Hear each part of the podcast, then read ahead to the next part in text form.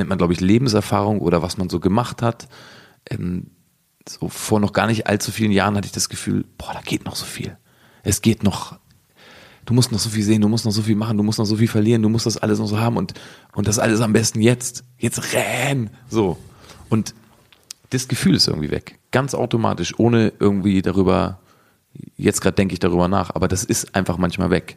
Und dann hat man, dann habe ich ganz oft dieses Gefühl, dass ich denke, wow, ich will gerade nicht. Ich kann, aber, aber ganz ehrlich, ich muss nicht und ich will gerade nicht. Also, also ist es doch gerade völlig in Ordnung.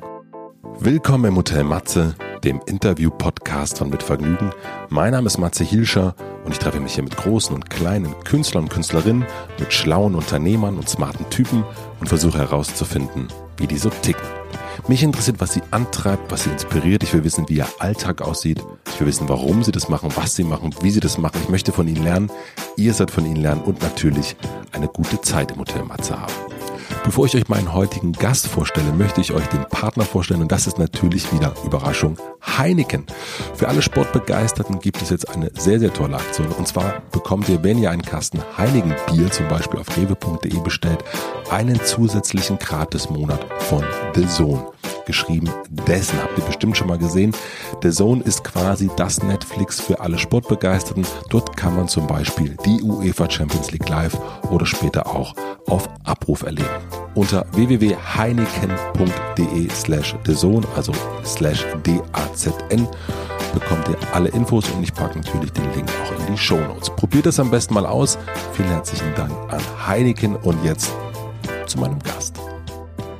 Mein heutiger Gast ist der Sänger und Songschreiber Aki Bosse. Bosse macht deutschsprachige, melancholische Musik, ist dabei aber nicht trübsinnig, sondern immer irgendwie euphorisch. Und wahrscheinlich ist genau deshalb sein letztes Album Engtanz eins meiner liebsten Laufalben. Ich erinnere mich an ganz, ganz viele Kilometer durch Berlin, durch München, durch Hamburg und habe dabei Engtanz gehört. Gerade ist sein neues Album Alles ist jetzt erschienen und ich bin mir sicher, dass ich dazu auch noch viele, viele Kilometer laufen werde. Ich freue mich, dass er da war, denn wir haben über den Entstehungsprozess seiner Kunst gesprochen. Aki nimmt mich quasi mit in sein Musikzimmer und erklärt mir, wie er seinen kreativen Raum gestaltet und wie seine tägliche Routine ihm dabei hilft. Wir sprechen übers Durchhalten, auch wenn keine Idee kommt, aber auch übers Durchhalten, wenn am Anfang einer Karriere niemand kommt. Aki hat nur ein einziges Mal überlegt, mit der Musik aufzuhören und erzählt, warum und wann das war und was ihm dabei geholfen hat, es eben nicht zu tun. Wir reisen in seine, aber auch in meine Jugend. Wir sprechen über Kurt Cobain, wir reden über an Bushaltestellen sitzen, über die erste Liebe und miese Jobs und warum die aber gut waren. Also die miesen Jobs. Es ist ein sehr, sehr schönes, besonderes Gespräch, finde ich. Ich finde seinen Frohmut und seine Gelassenheit sehr, sehr inspirierend, ob jetzt in der Musik oder aber auch im echten Gespräch sozusagen. Und ich habe viel über seine Arbeit gelernt. Ich bin gespannt, wie euch das Ganze gefällt. Ich hatte wahnsinnig viel Spaß mit Aki. Freue mich sehr, dass er da war und wünsche euch jetzt viel Vergnügen im Hotel Matze mit Aki Bosse. Hallo. Geil. Das geht doch. Wir sind drauf. Wir sind, auf, wir, wir sind drauf. So ein gemütlicher Raum, das muss man mal sagen. Hast du den Raum den Leuten überhaupt schon mal gezeigt? Nee, also so ein bisschen bei Instagram, Ja. aber noch nicht so richtig. Wenn ich einen Schreibraum brauchen würde, würde ich sagen, das hier ist er. Ich würde mich nicht für Berlin entscheiden. Wir müssen in den Raum einfach nach Hamburg. Man müsste den Raum dann mit nach Hamburg nehmen. Das freut mich. Wie, wie, sieht, wie sieht bei dir der Schreibraum aus? Ähm, chaotisch. Äh, Ein ganz chaotischer Raum. Also ich habe ähm, ich habe es schon versucht in so vielen Studios und mit so Räumen in Hamburg, aber auch in Berlin, wo dann so viele Musiker aufeinander hängen und so Räume haben für viel Geld meistens auch. Und ähm, mir war das dann immer so ein bisschen zu nervig, weil die dann immer äh, gekifft haben und Playstation gespielt haben auf dem Gang und ich dann mitgemacht habe. Okay. Und ich, das hat mich immer so vom Arbeiten abgehalten. Also das war eigentlich immer so das Hauptproblem. Und ähm, ich hatte dann immer das Gefühl, oh, ey, wenn ich jetzt auch noch hinfahre, dann ist das immer so, als würde ich auf Kloppe fahren, also auf Arbeit. Und ey, ganz ehrlich, also ich schreibe am liebsten zu Hause. Hast du so ein Zimmer zu Hause jetzt oder? Aber ein ganz kleines Zimmer. Also es ist wirklich super klein, da weiß ich nicht, so zweimal drei Meter oder so. Okay. Also viel kleiner als das hier auf jeden Fall. Ja, das ist ja hier. Kann man gar nicht im Wahnsinn. Quadratmeter. Das kann man ja gar nicht. Man, messen. kann das gar nicht sagen. Das ist unermesslich Ja. groß. Aber genau, und ähm, da habe ich ein Klavier drin. Und viel mehr auch nicht. Und gibt's da draußen so ein Schild, wo drin dran steht, bitte nicht stören? Oder gibt's irgendwie so ein Zeichen, dass, dass deine Frau und dein Kind weiß, Fadi ist jetzt kreativ? Ja, aber die kommen, also die hören mich dann manchmal so singen ich, ähm, und spielen und trotzdem sind, die kommen die dann rein. Das ist super oft, wenn ich schreibe, ich weiß gar nicht, ich glaube, ich habe mich noch nie so oft erschrocken, wie dann, wenn man so gerade so drin ist und mit Kopfstimme irgendwas Peinliches singt und plötzlich steht jemand hinter dir und tippt dich so an. Genau, dann fliegt das Banjo durch den Raum. Und sagt, willst, was willst du eigentlich zum Armbrot essen? Geh bitte noch Hackfleisch kaufen im Ökoladen. Ja. Ist, ist das dann, ist das nicht auch ein bisschen schwierig? Also das, das, also eben, wenn man kreativ ist, dann muss man ja auch so ein Stück weit wahrscheinlich in eine Zone sein. Und wenn dann irgendwie so immer die Tür aufgehen könnte, ja. oder dann auch aufgeht.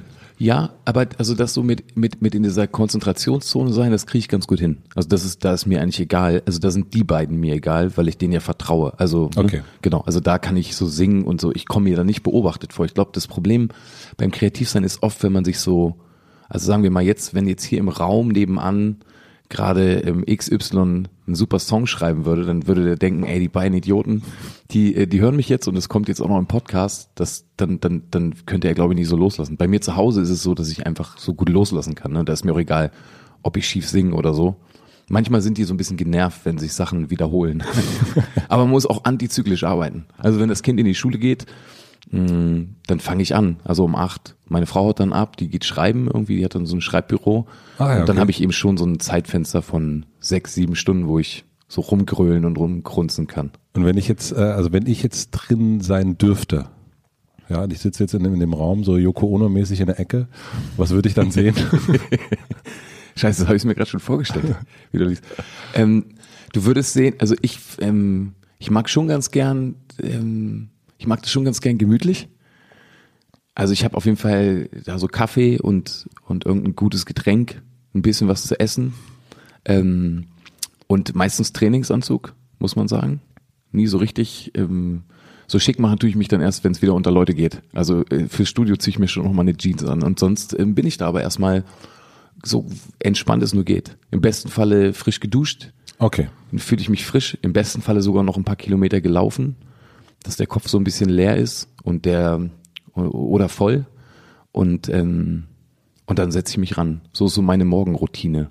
Und dann setzt du dich dann, äh, sagst du dir, so, jetzt ähm, mal ans Klavier oder oder jetzt mal eine Gitarre oder wie wie oder jetzt erstmal E-Mails checken noch mal schnell oder Block rausschreiben. Also wie wie geht's los? Na, es geht schon so los, dass ich, wenn ich mich reinsetze, dann habe ich auch was zu tun. Das bedeutet, dann habe ich zumindest schon mal eine Sammlung. Also ich bin schon so ein Sammler. Mhm habe ich eine Sammlung an Themen und an Dingen, die, über die ich gern singen möchte. Wo hast du die Sammlung? Na, die habe ich schon so verteilt. Ich bin nicht unprofessionell.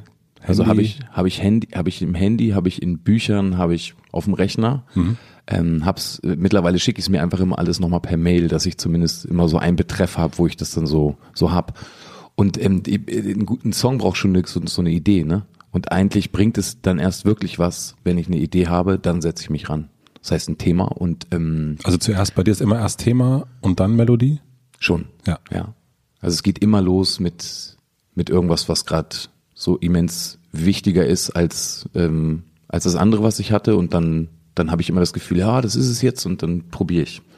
Und es können manchmal dann irgendwie so Schnipsel sein, weiß ich nicht. Also es gibt einen Song, der heißt Die Befreiung. Mhm. Da weiß ich dann eben schon, dass ich also weiß ich nicht, den habe ich glaube ich so angefangen wie die Befreiung ist ein Coming Out Hand in Hand auf die Straße raus.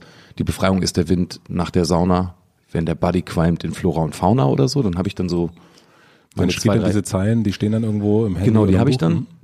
Und dann, dann weiß ich dann irgendwann, ich glaube, die Hookline ist, das geht ja nur um Freiheit und es geht um genau das. Und die Freiheit hoch drei aus, aus einer Enge raus ist dann eben die Befreiung. Und mhm. genau, dann habe ich das. Und wenn ich dann am Klavier sitze, Mm, dann probiere ich. Und da muss ich aber auch nochmal sagen, das kann ich jetzt auch nicht jeden Morgen machen, weil nicht jeden Morgen habe ich so eine zündende Idee, dass ich weiß, was ich will. Manchmal baue ich auch nur ein Schlagzeug oder spiele Trompete oder so. Und du sitzt aber dann in Ruhe ähm, am Klavier und, und, und probierst so rum und singst so vor dich hin, bis es irgendwann klickt? Oder, oder, oder stehst du wieder auf, Kaffee, weiter, freuen, tanzen? Oder bist du da so ganz konzentriert an einem versuchst du das irgendwie, das Ding zu lösen? Ja, ich versuche das schon zu lösen und dann stehe ich irgendwann auf. Ja. Meistens, wenn ich es gelöst habe oder wenn es unlösbar ist. Genau. Und das, so, so verbringe ich dann aber schon meine Tage zwischen Garten und äh, durch die Wohnung tigern. Wie weißt du, wann du es gelöst hast? Also die Lösung ist oft eher so ein Gefühl.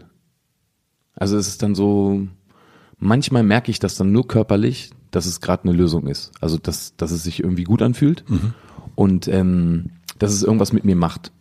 Und das und dieses, was mit mir machen, das muss, das hat auch nichts mit Logik zu tun, sondern das macht einfach erstmal nur. Äh, logisch oder unlogisch kann man es dann später noch machen, so in der Musik. Mm. Aber das ist dann so der, das ist dann so der Weg. Das weiß, also ich merke das dann am Körper, dass es der Weg ist. Nicht, dass ich jetzt irgendwie komplett, aber irgendwas berührt mich dann. Also im besten Falle.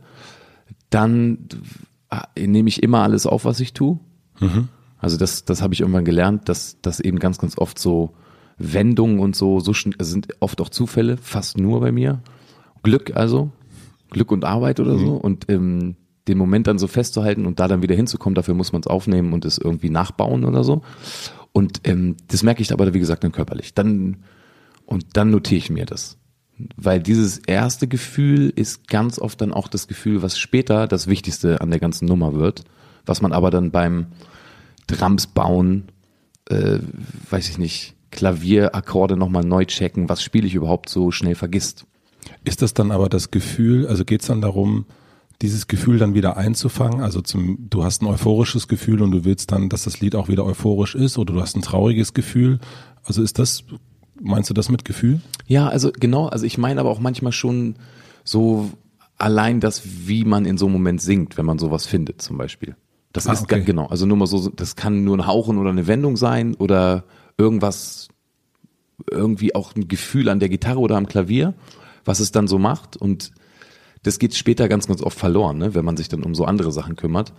Und ich meine dann eben so dieses Gefühl. Also es ist, glaube ich, eine Mischung aus der Akkordfolge, der Melodie und eben dem, wie man das aber auch macht in dem Moment. Weil ich, für mich ist Musik immer noch so der erste Moment, also wenn das so ganz frisch ist, wenn das so auf einen zukommt, auch für mich so als Hörer, mh, ist meistens, der hat immer noch so den größten Zauber. Später vermischt man dann seine eigenen Sachen damit und seine Erinnerungen oder, oder Konzerte bei mir oder was die Leute sagen oder keine Ahnung. Aber der eine Moment ist so der richtig wahre, so finde ich. Und den, den, den gilt es sich irgendwie zu behalten. Du meinst jetzt dieser Moment, wenn quasi, wenn der Funken kommt und sagt, die Kuckuck. Befreiung, hallo, hier, hier bin Genau, ich. also wenn der Funke vom A-Moll aufs G, äh, vielleicht auch hoffentlich mal zwei andere Akkorde so, aber, äh, aber wenn das dann so ist, dass das die Lösung ist und dass da gerade irgendwas passiert ist, dann, dann, wenn dann der Funke da ist, dann sollte man den nicht mehr weggeben. Und dann muss ich aber auch sagen, passiert das eben manchmal zwei Wochen gar nicht und ich besitze aber trotzdem da. Und ähm, das ist oft bitter, weil das ist dann ganz oft für die, hier für Mülltonne oder für irgendeine Festplatte. Und super oft kommt dann aber die Belohnung zwei Tage später, nach den zwei Wochen, also an Tag 16 sitze ich oft da und schreibe einen Song in drei Minuten oder so. Aber wie, wie überstehst du diese zwei Wochen? Also das ist, muss ja, also jetzt, äh, du hast ku- kurz wir Kaffee gemacht haben schon gesagt, das ist dir gar nicht so leicht wie mit der Platte. Äh, Wie, wie, wie hältst du dann durch? Also, oder was brauchst du, damit du nicht, also das hat ja ganz viel mit Selbstzweifel auch zu tun. Kann ich es noch, kann ich es nicht? Warum gelingt es mir jetzt nicht nochmal ein äh, drei Millionen zu schreiben? Verdammte Axt, äh, letztes Album, Steine. So, aber nein, nein, nein, nein, nein. Das, das, das ist der größte Fehler. Ja, aber Fehler ist klar. Das ist der größte Fehler. Diese ganzen Gedanken, alles, was du gerade gesagt hast, ist ähm, so rein so Schreiber, psychologisch, genau. Und so, also so fängt man immer an. Ich fange auch so immer an. Aber das, das ist ein Fehler, das ist, das ist ja klar. Ja. Trotzdem ist man ja wahrscheinlich, also vielleicht, weiß ich nicht, hast du die Gedanken? Na, ich habe manchmal schon so die Angst, ähm, ach nee, ganz ehrlich, habe ich nicht. Also ich habe da manchmal schon in so Momenten, wenn ich dann wirklich in einer Woche äh, vielleicht 70 bis 90 Stunden da so saß und es kam einfach nichts, habe ich mir schon so das Gefühl, ähm, was los? Also äh, vielleicht kommt auch nichts mehr, aber das stimmt nicht, weil in dem Moment weiß ich ganz, ganz oft, nee, nee, mach noch zwei Tage, dann kommt was komplett anderes. Also ich ähm, und ich habe immer eine Nummer auf so einem Album, mit der ich angefangen habe, irgendwann ziemlich früh. Und die erst, das ist dann, wenn sie überhaupt fertig wird, die allerletzte. Und das, damit verbringe ich dann ganz, ganz oft diese Wochen. Also, dass ich dann so an so einer Nummer weiterarbeite, weil die einfach nicht fertig wird. Oder weil, ähm, weil sie vielleicht einfach auch nicht gut genug ist. Also, und, ähm, und darüber hinaus schreibe ich dann aber, weil ich an dieser Nummer schreibe, vier andere. Das ist auch ganz oft so bei Schriftstellern. Ich habe letztens so mh, äh, so einen Schriftsteller-Workshop gemacht. Da ging es so darum, dass so Leute so erzählt haben, wie sie Bücher schreiben. Und drei von zehn Leuten, mit denen ich mich unterhalten habe, haben ihm gesagt, ich schreibe ja immer noch an meinem ersten Buch. Ich habe aber schon acht geschrieben. Und Ach, wirklich? Ja, Genau, also dass die einfach immer da so sind und über die auf Seite 395 haben sie plötzlich eine Idee, die eine ganz andere ist und lassen sich erstmal darüber aus, weil es vielleicht dann im ersten Moment gar nicht so ernst ist und man es so mit links machen kann und so werden die Sachen dann fertig und die, ähm, an denen man schon so lange sitzt, die brauchen eben noch. Naja, auf jeden Fall denke ich ganz oft dann in dieser Woche, wenn nichts läuft, denke ich ganz oft, ja, Alter, mach einfach, also warte noch ganz kurz, weil ähm, bald kommt wieder dieser Drei-Minuten-Schuss und da bist du so happy und kannst alle, äh, genau, dann kannst du ein Rotkäppchen aufmachen. Und ähm, die Belohnung kam bis jetzt eigentlich auch immer. Und wie ist es mit deiner Familie? Also bist du dann, ähm, Fadi war jetzt zwei Wochen, äh, Fadi.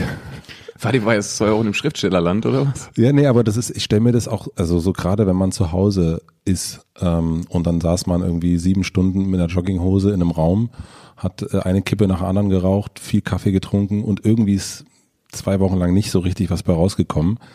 Da kann man ja der zuversichtlichste Mensch sein, aber beim Abendbrottisch ist man jetzt auch nicht, also ist man jetzt nicht vielleicht nicht besonders gut drauf oder gut gelaunt oder oder bist du dann schaffst du das dann auch den, das Zimmer zuzumachen und zu sagen so ähm, bleibt jetzt zu und ähm, fertig? Ja, also ich kann mich dann oft zumindest an dem Leben der anderen ergötzen oder so. Also da habe ich dann schon wieder Freude dran. Aber ähm, nö, das stimmt schon. Wobei ich muss sagen, bei der Platte war das nicht so schlimm. Also das, die ist okay. mir, auch wenn du auch gerade am Anfang gesagt hast, mir schwer gefallen, mhm. sage ich auch immer. Also ich habe vorhin lang, da, lang, äh, lang dafür gebraucht. Aber bei dem Album davor hatte ich das ganz oft. Ähm, da, also da kann ich mich noch sehr gut erinnern, dass auch mal sechs Wochen gar nichts kam. Boah. Und dann bin ich eben, ähm, das war so im Hochsommer und dann habe ich immer so auf so einer Bank draußen gesessen und habe so gewartet, bis irgendwas kam. Und die einzigen sozialen Kontakte, die ich hatte, waren vorne an so einer an so einer Esso-Tankstelle, ähm, äh, so die die so an der Elbchaussee liegt, wo ich dann immer mit dem Fahrrad hingefahren bin, um noch ein bisschen frische Luft zu kriegen. Und die Frau, ähm, die hat dann immer zu mir gesagt, so äh, wenn ich mir dann eine Bockwurst gekauft habe und ein Malzbier, ähm, dann hat sie immer so die Sozialstudie gemacht, also wie asozial jemand aussehen kann, der also früher mal total nett und freundlich aussah und gepflegt. Ähm, genau. Und die hat dann immer so die Asozialstufen, ähm, hat sie mir immer Noten für gegeben. Ach wirklich? Und wenn die gesagt hat, ähm, die, die, die, die hat mich immer, also äh, immer Bossi genannt. Mhm. Ich habe gesagt, Bossi, heute bist du eine Eins mit Sternchen im Asozial sein. Und äh, genau, so war das immer. Und ähm, das war schon bitter. Also manchmal ist es einfach so bitter. Ähm, da war es dann aber auch so Familie im Urlaub, alle anderen am Badesee und ich habe da gesessen und es kam einfach gar nichts. Und ich wusste, ähm, ich habe auch nicht mehr so viel Zeit, wenn ich noch Konzerte und Festivals spielen will. Das ist dann manchmal schon so, äh, ja, aber da muss man dann auch durch. Diesmal hatte ich das nicht. Der, der, diesmal war ich so eine 3 minus im Asozial sein, was für mich schon ganz gut ist. Muss Kunst auch mal ein bisschen wehtun, damit sie geil ist? Also Sven Regner hat, hat irgendwann, glaube ich, mal gesagt, ähm, dass man zurück in die Gosse muss, ne? Äh, das habe ich mir gemerkt. Mhm. Also das ist manchmal so. Also das, das hat immer auch schon was mit einer Geburt zu tun und aber auch was mit sich scheiße fühlen und sich krank fühlen und sich ärgern und aus, auf der anderen Seite aber auch wieder übertrieben feiern, wenn dann was funktioniert. Also es ist so, mh, mm, äh, ja, so dieses, dieses Himmel- und Hölle-Gefühl, das finde ich schon ganz gut. Also wie schlimm das wäre, es würde mir gleich mal nichts bedeuten, ähm, wenn das jetzt alles immer so, so, so mittelmäßig glatt laufen würde wie eine Dr. Oetker Pizza. So, also ähm, das kann manchmal schon mal, also das kann manchmal schon mal eine ganz, ganz, weiß ich nicht, aufregende Angelegenheit sein, sich selber auch so kennenzulernen, ne? In diesen verschiedenen Stufen. Pff, also ich kenne auch echt noch ganz andere, die, also so, es gibt andere Leute, die einfach, weiß ich nicht, komplett ja auch anderthalb Jahre gar nicht mehr rausgehen, sondern nur noch im geschlossenen Raum sind und so.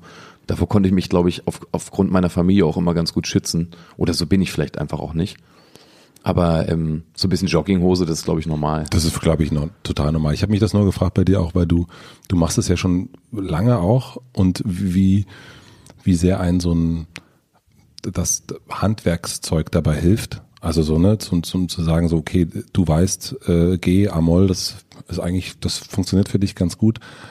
Oder ob das eben gerade der Feind ist. Weil manchmal habe ich das Gefühl, wenn Künstler auch gute Handwerker sind, dass es handwerklich klingt, vielleicht auch. Weißt du, was ich meine? Ja, ich verstehe schon. Also ich, ich muss schon immer versuchen aus meiner, ähm, ich nenne das immer meine kleine eigene musikalische Favela, ähm, genau, also in der ich mich einfach so pudelwohl fühle, ne? Und ich, ähm, das war, also das kann ich. Also ich, ich könnte jetzt innerhalb, ich könnte mich jetzt ans Klavier setzen und innerhalb von drei Minuten echt okay einen Song in meiner musikalischen Favela darbieten. Mhm. Und vielleicht wäre er sogar geiler als die eine oder andere Nummer, die schon auf Album geschafft hat. Ich weiß es nicht. Aber ich könnte es einfach so machen, aber ähm, ich langweile mich eben einfach immer so schnell vor mir selbst. Und ich muss dann da raus, ne? Und dann Aus dieser Favela. Voll. Mhm. Und dann brauche ich eben einfach Inspiration, ne? weil würde ich eben immer nur vom A-Moll aufs G schreiben, mh, mm, was ich wahrscheinlich dann am Ende auch tue, aber es geht, glaube ich, eher um die Selbstverarsche, dass man selber, dass man selber gekickt, gekickt ist oder, äh, oder sich so neu begeistert. Ja, so ist das, glaube ich. Und dann muss man, dann muss man so Tricks anwenden. Du hast in, äh, in alles ist jetzt, mhm. äh, singst du die Zeile, du kennst sie besser als ich. Ähm, ich habe gelernt, das Feuer zu schüren. Ähm, Und den Zauber nicht zu verlieren. Den Zauber nicht zu verlieren, genau. Ähm, du kannst mich alle Texte abfragen. Ich, ich kann sie jetzt. Ich kann sie gut. ich noch nicht. Ich bin dran. Ich habe noch ein bisschen, ne? bis zum Konzert habe ich ja noch ein bisschen. Mhm. Aber ähm, ist das damit auch gemeint? Also dieses das Feuer zu schüren, ähm, also dein eigenes äh, künstlerisches Feuer?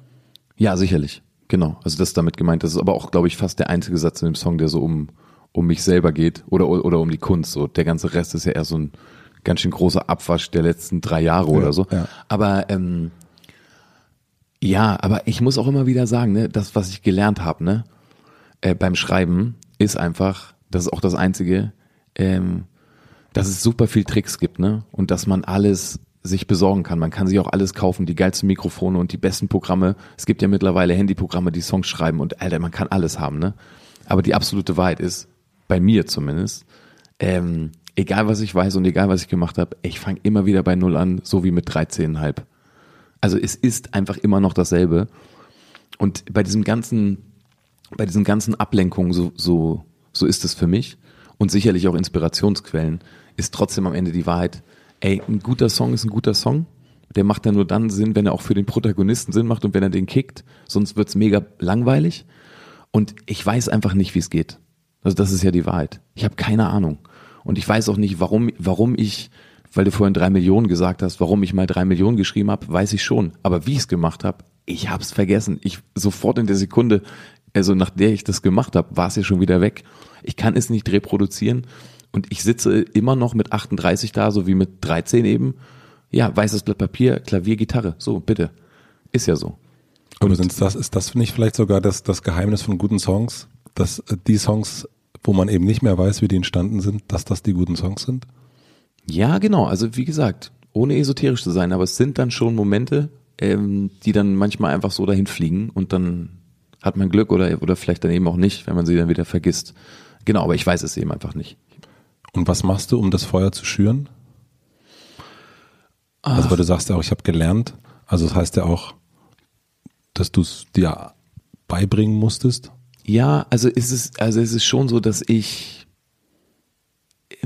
das ist so eine Mischung aus nicht, also sich, sich entspannen, das ist, glaube ich, das Allerwichtigste, so den Druck loszuwerden, alle Erwartungshaltungen ähm, jeglicher Art ähm, sondern einfach nur für sich und so einen Raum zu finden, wo man einfach entspannt das machen kann, was man über alles liebt. So, ne? Das ist für mich das Feuer schüren, weil das mhm. ist ja so da. Ne? Also meine allergrößte Liebe in meinem ganzen Leben, mal abgesehen von von von Zwischenmenschlichkeiten, ähm, war einfach immer die Musik. Ne? Und ich habe, es gibt für mich nichts Schöneres ähm, als auf der Bühne zu stehen oder eben, da reden wir ja gerade drüber, ähm, mich ans Klavier zu setzen und und zu gucken, so wie, wie das ein guter Song werden kann. Und aber sich so die Gegebenheiten zu schaffen und die Ruhe zu finden und äh, so abzuschalten und dahin zu kommen, das ist, glaube ich, das Feuer zu schüren und den Zauber nicht zu verlieren, ist bei mir, äh, hängt auch so ein bisschen mit diesem Raum zusammen, aber vor allen Dingen auch äh, sich eben nicht aufhören zu interessieren. Also das bedeutet, mh, ich muss neue Leute kennenlernen, ich muss neue, also nur so musikalisch gesehen, ich muss neue Instrumente kennenlernen. Ich, ich habe diesmal so viel Bongo gespielt zum Beispiel, mhm. habe mir ein Bongo, habe mir Bongo-Sets gekauft, auf denen ich dann rumgeballert habe zu Hause und auch im Studium bin damit allen auf den Sack gegangen. Aber trotzdem hat mir das so geholfen, also Bongo-Beats zu bauen zum Beispiel. Kommt auch in jedem Song immer noch leise auch eine Bongo vor, manchmal lauter so, ne? Aber mh, das sich so neu zu erfinden und am Ende davon vielleicht zehn Prozent auch nur zu nehmen, hilft mir dann immer sehr. Und ist das dann, dass du so eine, also weil dieses ähm, ja ganz wichtig ist, dass du da ohne Druck rangehst, das ist ja so ein, also das weiß jeder. Ein alter also, Hut. Das ist ein alter Hut. Hm. Ähm, das sagt man sich natürlich auch immer, dass, ey, mach dir mal keinen Druck und ähm, dann wird das auch schon. Ähm, was kannst du praktisch jemanden weitergeben? Also so, ne, also der, was darüber hinausgeht. Also wenn ich dir sage, du, ich habe mir totalen Druck, mache mir totalen Druck mit dem Podcast mit mit mit Aki, hm. ähm, was hilft dir dann wirklich ganz konkret, den Druck zu verlieren, den Druck rauszulassen? Ja, also wenn ich, also wenn ich jetzt so mit dir reden würde, dann würde ich ja, also genau, also ich kenne ja deinen Podcast und dann würde ich wahrscheinlich, wenn ich jetzt, ähm, wenn ich dir einen Tipp geben würde, ist eben, dass sich der Druck vielleicht so verändert, dass man, dass du am Ende gar nicht mehr so sehr wiederzuerkennen bist, dass du, dass du zu viel willst, dass du, dass, weil du einfach zu angespannt bist, äh, jetzt weil du mit mir redest. Mhm. Und äh, dass du wahrscheinlich schon am allertollsten und am besten bist, wenn du das eben so machst, wie du das machst. Und dann müsste ich dir wahrscheinlich eine Lomi-Lomi-Massage geben oder irgendwas. Ich habe keine Ahnung. Oder, oder du musst, genau, oder du musst in Urlaub oder was, ne? Ich weiß es nicht. Und was machst du?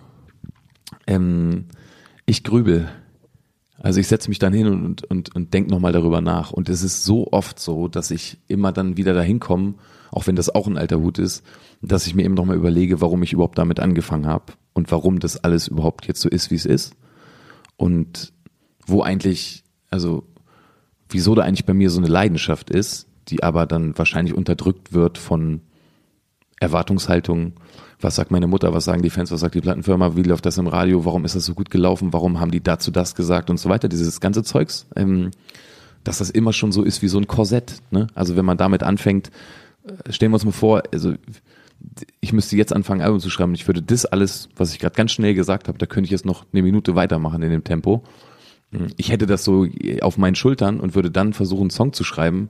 Oh Gott, oh Gott, also äh, das, das, das geht dann nicht. Und ich finde, der, der, dieser Gedanke zurück dahin, wo man das alles gar noch nicht mal kannte, dass es sowas gibt, Erwartungshaltung, mhm. sondern da hat man eben einfach in Häkchen nur Musik gemacht, weil man das eben so sehr geliebt hat oder weil, weil in meinem Falle, weil ich so sein wollte wie Stuart Copeland oder, ähm, oder Kurt Cobain, äh, dann ist das schon mal ein ziemlich guter Trick um, um, um dieser Erwartung einfach so Herr zu werden. Ne? Also man kann die ja so wegschieben. Das heißt, du versuchst dann in dem Moment wirklich zum Ursprung zurückzugehen und, und, und sitzt dich dann wieder in dein Kinderzimmer und äh, hast Kurt Cobain und Ärzteplakate vor dir. Also ist das so eine Reise, die du dann machst? Also so, auch wenn es also esoterisch klingt. Ja, ja. Mhm. ja, könnte man so sagen. Also es ist dann eben schon so, Weißt du, ähm, also ich kenne so viele Musiker, ne? Ähm, tolle Musiker, die aber mindestens zwei oder drei ganze Alben, das sind ja am Ende ganz oft so 36 bis 40 Songs, eigentlich nur geschrieben haben, dass die Intro mal sagt, herzlichen Glückwunsch, das ist wirklich ein tolles Album. Also von vornherein schon so, also ähm, schon so eingeengt in ihrer äh, künstlerischen Tätigkeit, vielleicht sogar auch in ihrer Ehrlichkeit. Das bedeutet, ähm, das ist auch immer eine Reise dahin, wenn man jetzt nicht ähm, eine Kunstfigur ist. Wie ehrlich bin ich wirklich? Wie sehr ist das wirklich so, wie ich das wirklich auch tun mhm. wollte? Oder inwieweit ist es für irgendjemanden? Und das ist ja der Knackpunkt, ne? Dass ich eben finde, ich kann das in so Momenten, wenn ich da sitze, eigentlich nur so machen, wie ich das damals auch äh, vor dem Kurt Cobain Plakat gemacht habe. Aber eben naja, das ehrlichste Liebeslied ist eben das, was man damals mit 13 für die zwei Jahre ältere Jessica geschrieben hat oder mhm. so. Und ähm, naja, so, also ich finde es dann irgendwie, ich, also ich, ich finde das so verwerflich, ne? Also wenn man, wenn man, wenn man so drei Alben gemacht hat, nur um, um Kritikern zu gefallen. Äh, das, ey, da, weiß ich nicht, da könnte ich kotzen, weil das ist ja total viel Arbeit. Also ich, ich weiß ja, wie viel Arbeit das ist. Und wenn, wenn sich dann so eine Band eingesteht, ey, wir haben das nie so richtig gemacht, weil wir immer irgendwer sein wollten, der wir aber nie waren, weil wir jemandem gefallen wollten, dann kann ich nur sagen, ey, Entschuldigung, dann mache ich lieber eine Ausbildung. Also das, ähm, das, das ist mir, das ist mir nicht cool genug. Das ist mir zu uncool, weil das kostet total viel Kraft. Ähm, genau, und mit diesen ganzen Überlegungen, mit dem ganzen Gepäck, mhm. äh, was man dann so hat, dann versuche ich das irgendwie abzuwerfen. Wollen wir mal dahin zurückgehen? Geh Hast doch mal. also so, ich fände das total spannend. Also du bist äh, mit 13, hast du, hast du, hast also 13,5, ähm, was gab es so einen musikalischen Erweckungsmoment bei dir? Ja, 13,5 ist bei mir schon so 93. Da war offenbar ganz klar schon, also da hatte ich meine ersten Songs schon geschrieben. Okay, dann lass uns noch, dann gehen wir noch ein Stück zurück. Die, äh, ganz an den Anfang, mhm. der erste, der erste musikalische Kontakt, meinst mhm. du? Äh, der erste musikalische Kontakt war im äh, Partykeller meines Vaters. Unser Nachbar hatte eine Fabrik für Dosen, Fischdosen mhm. und aber auch Öldosen, also ganz viele Dosen in allen Größen. Und ähm, weil ich immer das Schlagzeug geliebt habe, haben die mir irgendwann Dosen geschenkt und ich konnte darauf rumballern. Und habe dann ziemlich kurz, das war mit drei, dann habe ich mit Klavier, drei. Ja, dann habe ich Klavierunterricht bekommen mit dreieinhalb, glaube mhm. ich. Ähm, bei Lisa Danninger hieß die. Die war sehr streng, hatte so einen roten Lippenstift und manchmal träume ich nachts noch von der, weil die irgendwie immer so streng geguckt hat. Ähm, und könnte jetzt auch so direkt eine Bossezeile sein, ne? Weil sie so streng geguckt hat? Ja, ja nee, also nachts träume ich von ihr, weil sie so streng geguckt hat. Ja, sie hat sehr streng geguckt, genau. Und sie hat dann aber auch sehr schnell ähm, Sie hat sehr schnell gelernt, dass ich keinen Bock darauf habe und dann habe ich auch aufgehört. Okay. ja, und ähm, aber so ging das, glaube ich, los. Also und dann habe ich eigentlich so autodidaktisch in diesem Klavier bei uns in dem Haus einfach gespielt und auch schon einigermaßen früh dann die Noten auch wieder vergessen und habe dann irgendwie, glaube ich. Also du hast richtig eigentlich mal gelernt, mit Noten nach Noten zu spielen? Schon, ja. Okay. Schon. Mittlerweile kann ich echt original nicht mehr nach Noten spielen. Mhm. Das konnte ich mal mit, als die Synapsen noch irgendwie da waren. Aber ähm, und dann kam irgendwann die Gitarre, dann kam irgendwann so die Orientierungsstufe fünfte, sechste Klasse, da hatte ich dann meine erste Band. Da warst du dann zehn? Ist das nicht Wie alt ist man ja so zehn? So ist man in der fünften, elf, genau. Elf, ja. Hm. ja. Meine allererste richtige, richtige, richtige Band hieß Asshole Power Generation. Mhm. Das war so, das war dann schon auf dem Gymnasium. Das war so eine Crossover-Band, so à la Such a Search und ähm, wie gibt's, wen gab's damals denn noch? Die kam ja auch da aus der Gegend, ne? Aus meinem Nachbardorf, genau. Ja. Also der, der damalige Bassspieler von Such a Search ist heute mein Manager. Ach Aki. so. Genau, Aki.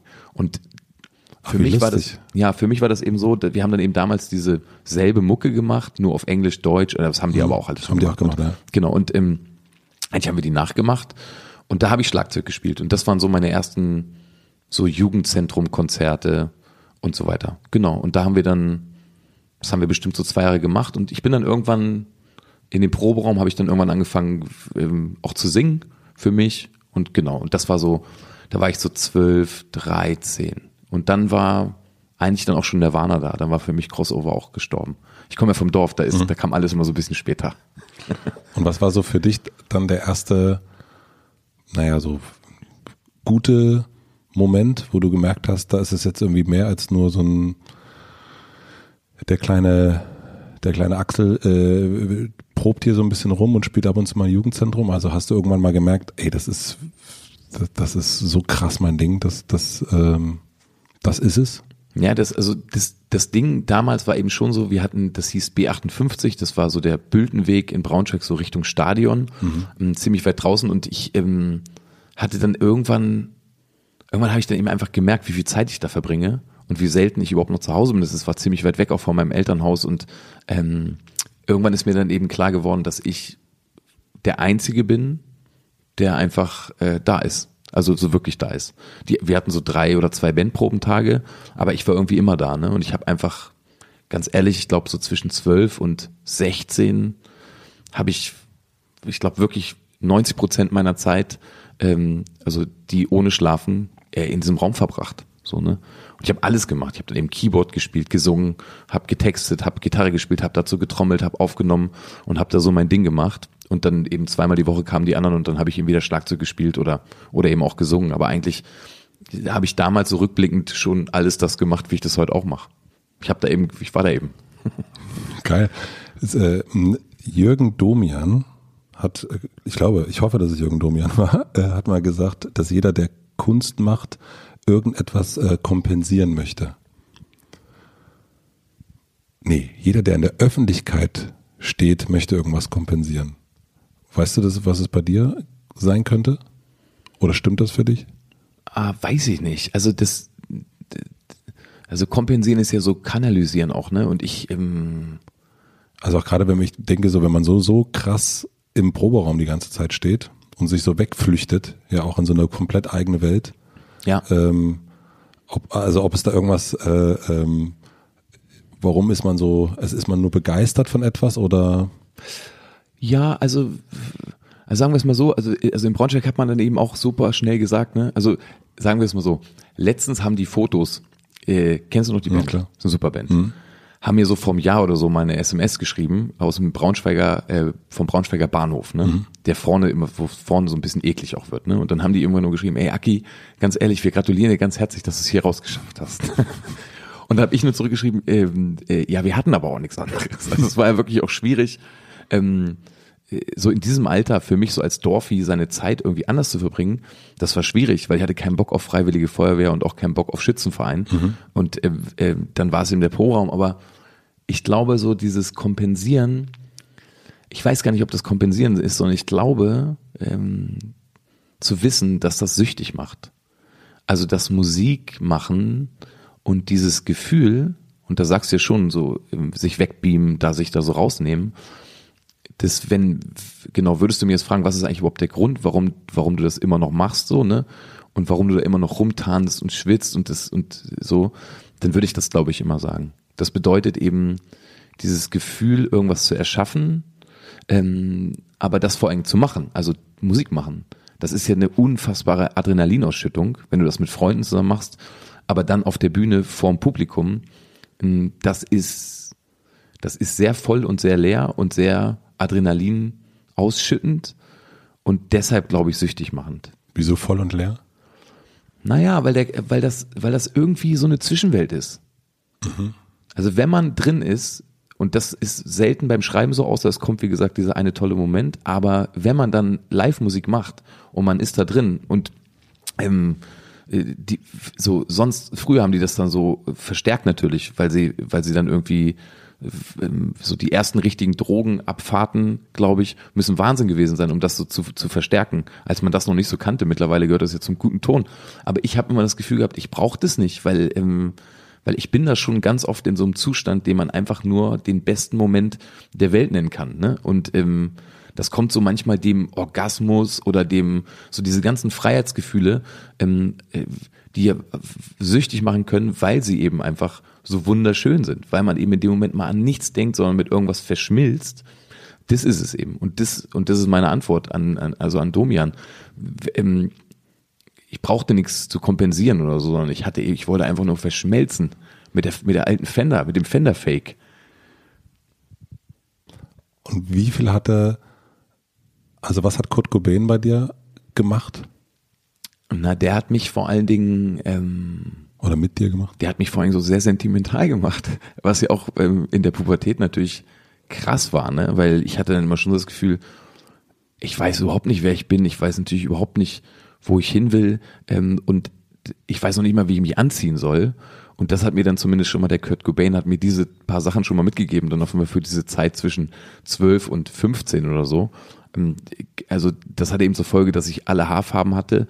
Ich ähm, ich die Haare immer genauso getragen habe wie der. Also ich war schon wie Milliarden andere eben auch einfach ein großer Fanboy. Und ähm, was der aber vor allem gemacht hat, ist, der hat, der hat schon so eine irgendwie eine Tiefe da reingebracht, weil er, glaube ich, einfach so sehr kaputt war und aber so aussah, wie der aussah und ich mich dann so komplett in den verschossen hatte, hatte ich das Gefühl, dass mein Leben aber auch so, was sehr viel Attitüde natürlich auch war, aber auch so mein Schreiben plötzlich so eine Tiefe hatte.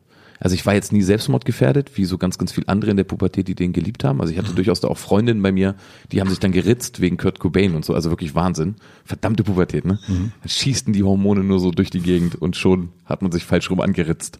Aber ähm, ich hatte das nicht, aber schon, schon so diese Tiefe und dieses Kaputte, das fand ich irgendwie gut. und so, so zurückgezogen sein und war früher immer so sehr Alpha und habe so gern Fußball gespielt und so und hat dann plötzlich und so Sport gemacht und war so happy und Tennis und hatte da plötzlich gar nicht mehr so viel Bock drauf, sondern wollte eigentlich eher Selbstmordsongs schreiben aus einem ziemlich guten mittelständischen Elternhaus auf dem Dorf, wo die Welt eigentlich so mehr als in Ordnung ist und draußen die Kuh Mu macht.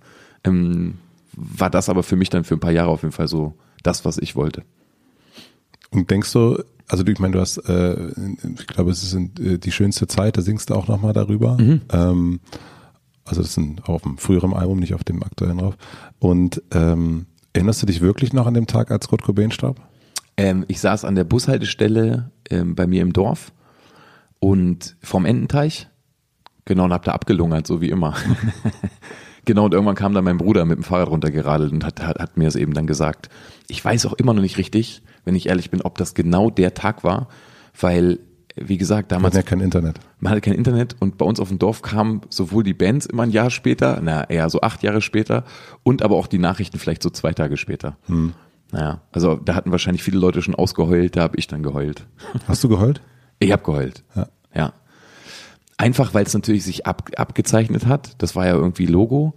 Aber vor allen Dingen, mh, weil ich, weil ich noch so gern noch so mehr von denen gehört hätte. Also das ist ja, also Traurigkeit auf jeder Ebene. Ja, ich habe das auch mal, also ich, bin auch ähm, mit äh, äh, auch auf dem Dorf in, in Südbrandenburg auch vollkommen Nirvana infiziert gewesen. Und irgendwie finde ich, nachdem, also nach seinem Tod gab es bei mir zumindest nie wieder so ein so eine Art Vorbild. Und ähm, ich habe dann immer, also immer wieder geguckt, also mir Leute angeguckt und keine Ahnung, so Leute wie Dave Gahan oder was auch immer. Und aber immer nie wieder so eine Art Vorbild wie diesen Typen.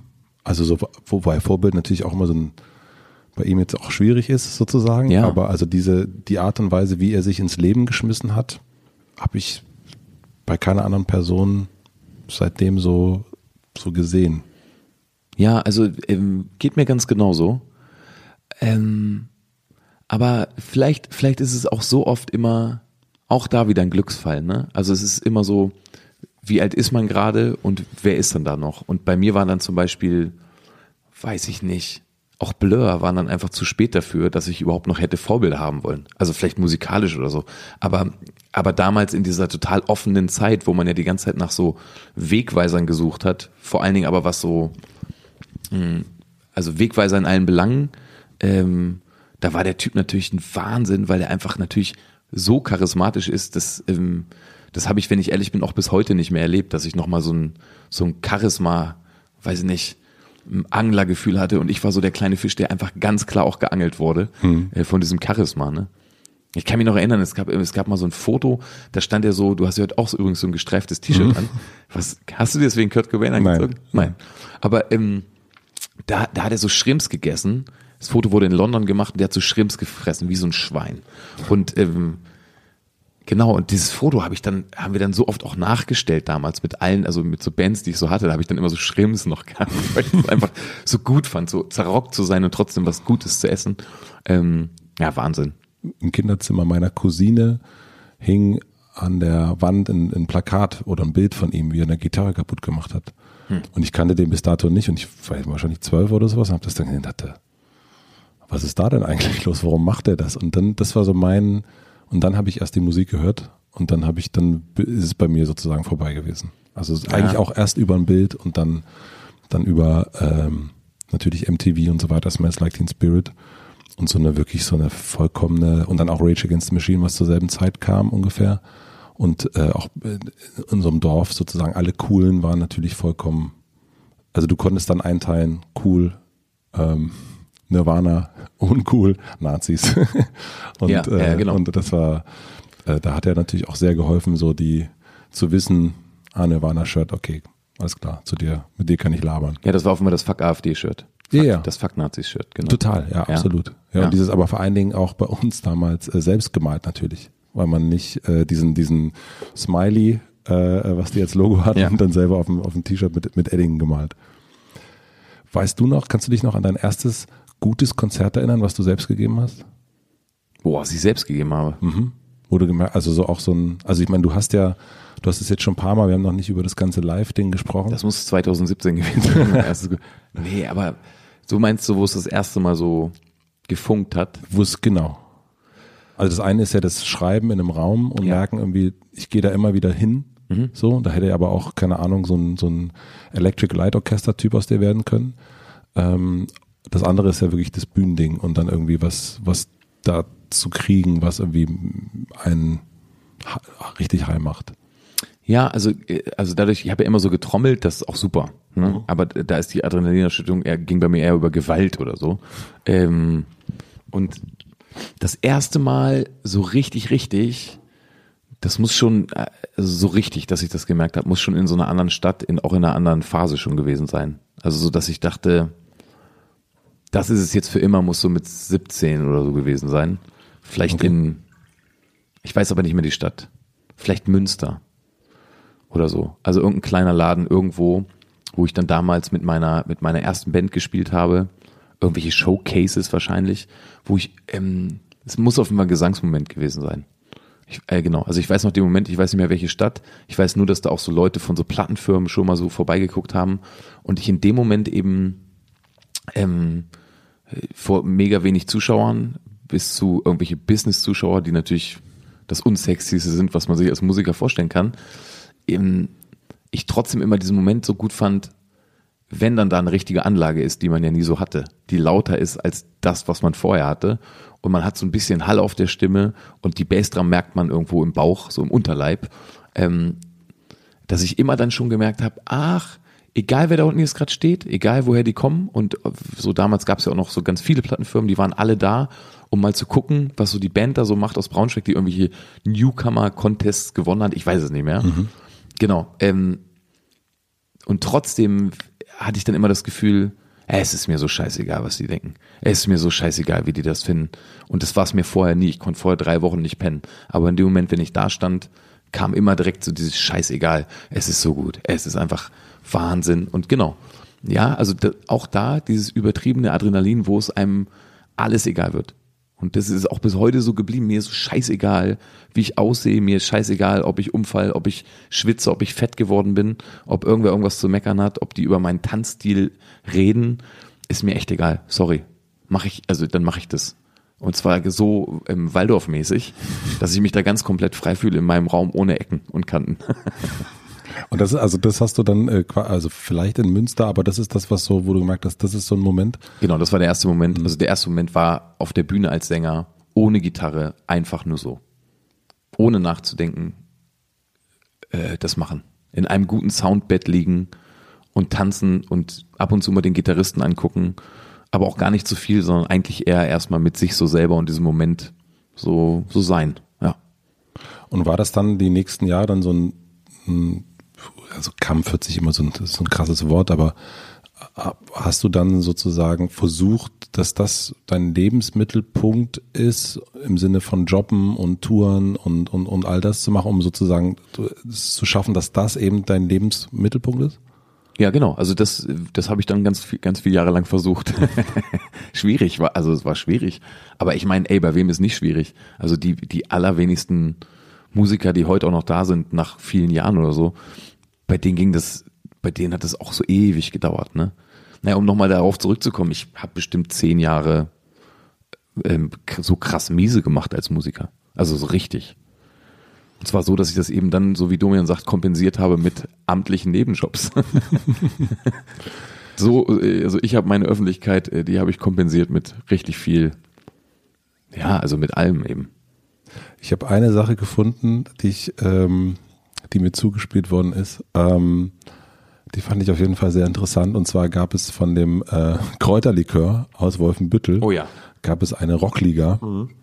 Und da hast du für Gewinner immer so äh, Lieder gesungen. Hallo Ansgar, willkommen, du hast gewonnen bei der Jägermeister Rockliga. Hab ich das gemacht? Das hast du gemacht, ja. Ah, du krass. hast äh, äh, hunderte von, von Namen äh, angesungen sozusagen und den Ach, dann habe ich das, war das wahrscheinlich der, ähm, der Frank Zander-Trick, dass ich einfach nur so die Namen gesprochen habe und dann wurde und dann es wurde gesungen, ja. Ja, Ja, wahrscheinlich. Also, ja. Ja, ich kann mich schlecht erinnern. Ich weiß nur, äh, das Jägermeister hat mir so einen Arsch gerettet. Ich bin ja Wolfenbüttler, ne? Mhm. Also ich komme da ja her. Und ich kannte dann eben noch so ein paar Leute, die da gearbeitet haben. Und, ähm, und auch einer, mit dem ich so ganz gut befreundet war, und der hat eben dann schon ge gesagt, so, ey, pass auf, wir suchen einen Moderator für die Jägermeister Rockliga. Genau, das ging über als, genau, du warst Moderator und das war Genau. im Vor Vorfeld musstest du dann diese Lieder aufnehmen. Genau. Und das war dann eben schon so, das war so eine Mischung aus, hat richtig wehgetan, aber eben auch, mal abgesehen von dem immens guten Geld, also ich konnte, glaube ich, von dem Geld dann erstmal drei Jahre lang sorgenfrei meine Schulden zurückzahlen und sogar auch noch leben ähm, und Musik machen, war das aber vor allen Dingen so, dass diese Bands, die da mitgespielt haben, Ash, äh, Sparta, äh, Metronomy, The Deichkind. Royal Blood, Deichkind, aber Deichkind war noch eine andere Mhm. Gruppe. So, also ich habe das glaube ich später gemacht, als Deichkind dann dort waren. Ähm, waren das für mich wahnsinnige Touren und ich war dann im Jahr so einen Monat unterwegs. So, es waren vier Touren, jeweils eine Woche. Das Moderieren war einfach nur der Horror, weil ich eben die Zuschauer haben eben mit einem Applausometer ihre Lieblingsband des Abends gewählt. Das hatte eben mal zur Bedeutung, dass egal welche Band gewonnen hat, ich war sowieso der Buhmann. So und habe dann eben auch teilweise so in Stuttgart echt richtig Dosen einen Kopf gekriegt. Aber ähm, oh, ich habe damals Eddie Argus zum Beispiel kennengelernt oder hier Money Brother oder so, alles so große Idole auch von mir, die dann da so mitgefahren sind. Und das war schon herrlich. Das war, das musste zu meinem zweiten Album gewesen sein. Ähm, genau, um Geld zu verdienen. Was hat dich, also ich meine, das sind, du warst auch als Poolboy unterwegs, hast du auch schon ein paar Mal erzählt. Was hat dich, und du hast gerade erzählt, dass es so zehn Jahre ging. Und was hat dich so weitermachen lassen? Du hast auch deine eigene Plattenfirma gegründet, hast das auch selber rausgebracht und so, ne, Taxi und so, aber was, äh, dieser, ich meine, da gibt's ja so viele Momente, wo auch man wahrscheinlich auch mal dann ein Kumpel gesagt hat, Mann, Aki, jetzt stehst du hier äh, in, in Stuttgart äh, und, und äh, lässt dir Dosen an die, an die, an die Birne werfen. Mach doch mal was anderes. Gab's, gab's solche Momente? Und warum, und warum hast du trotzdem weitergemacht? Also ganz ehrlich, das äh, hatte ich nicht, hatte ich nie. Habe ich nicht einmal drüber nachgedacht. Es gab einen einzigen Abend und das war eben der Abend, an dem ich wusste, dass ich Vater werde. Äh, genau. Also, also an dem wir wussten, das hat funktioniert, wir werden jetzt Eltern. Da war das dann eben schon so, dass ich äh, in so einer extrem miesen Lage war. Ich hatte da einen Plattenvertrag, glaube ich, bei der EMI damals. Der war dann weg. Das Album lief ganz beschissen. Welches war so, das? Ähm, Guten Morgen Spinner. Hat sich nie verkauft. Ähm, war aber ein schönes Album, wie ich fand. Und es war, Welches aber, war das? Guten Morgen Spinner, das zweite Album. Zweite. Hm. Taxi war das dritte dann. Ne? Taxi war das dritte. Und da gab es dann eben ein, da gab es dann eben einen so einen Abend, an dem ich das erste Mal so weg von diesem, ey, ich kann machen, was ich will, ich habe keine Verantwortung für niemanden, ich brauche kein Geld, ich brauche gar nichts. Ich natürlich das erste Mal gemerkt habe, äh, okay, Alter, ich krieg ein Kind. Also das, das jetzt zählt alles das, was ich vorher immer so in meiner Argumentationskette hatte. Hier mal im Proberaum pennen, da mal egal. Ähm, und es gab natürlich dann so äh, meine Frau, äh, und dann haben wir dann da gesessen und dann habe ich sie eben gefragt, was ich machen soll. Also äh, weil ich, weil ich gesagt habe, ja, was mache ich denn? Also denn ich kann jetzt, ich kann wieder in den Gartenbau gehen, ich kann das immer machen, ich kann das jetzt erstmal drei Jahre durchmachen und ganz viel Geld verdienen und dann kann ich nochmal probieren. Und dann haben wir eigentlich nach einer Stunde beschlossen, dass ich das jetzt nochmal mache und das ähm, und dass ich meine eigene Firma aufmache und mich verschulde und dass wir das einfach auch so hinkriegen. Und das war ein ziemlich guter Moment, weil, ähm, weil sie das, glaube ich, für mich entschieden hat. Woher kam Ihre Zuversicht? Ich glaube, die hat da schon dran geglaubt. Und die, also, nee, ich glaube nicht, die hat dran geglaubt, sondern sie hat daran geglaubt.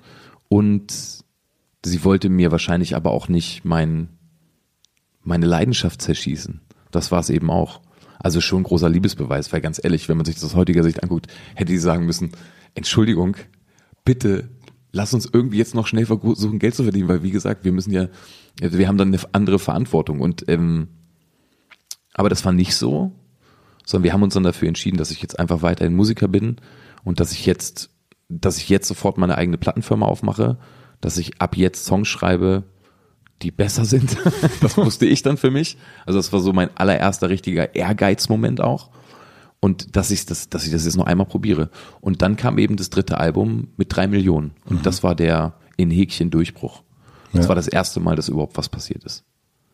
Also das ist ja dann wirklich Druck auch gewesen. Erst haben wir so gerade gesprochen sozusagen von eigentlich jeder Druck muss weg. Und dann äh, in dem Moment gab es ja dann plötzlich Druck. Ähm, nämlich, ähm, okay, das, äh, ich habe jetzt sozusagen, jetzt kommt gleich ein Kind. Ich muss jetzt, jetzt muss es irgendwie auch klappen. Und es hat ja dann scheinbar dann doch auch, also offensichtlich auch sogar geholfen, dass plötzlich da nochmal so ein, so ein anderer Art von äh, Dampf hinterm Rücken war. Ja, also ist, also ich glaube ja, dass das eben, ja, das, das ist dann eben auch so ein Grundgefühl, was dann so dabei ist, ne? Mhm.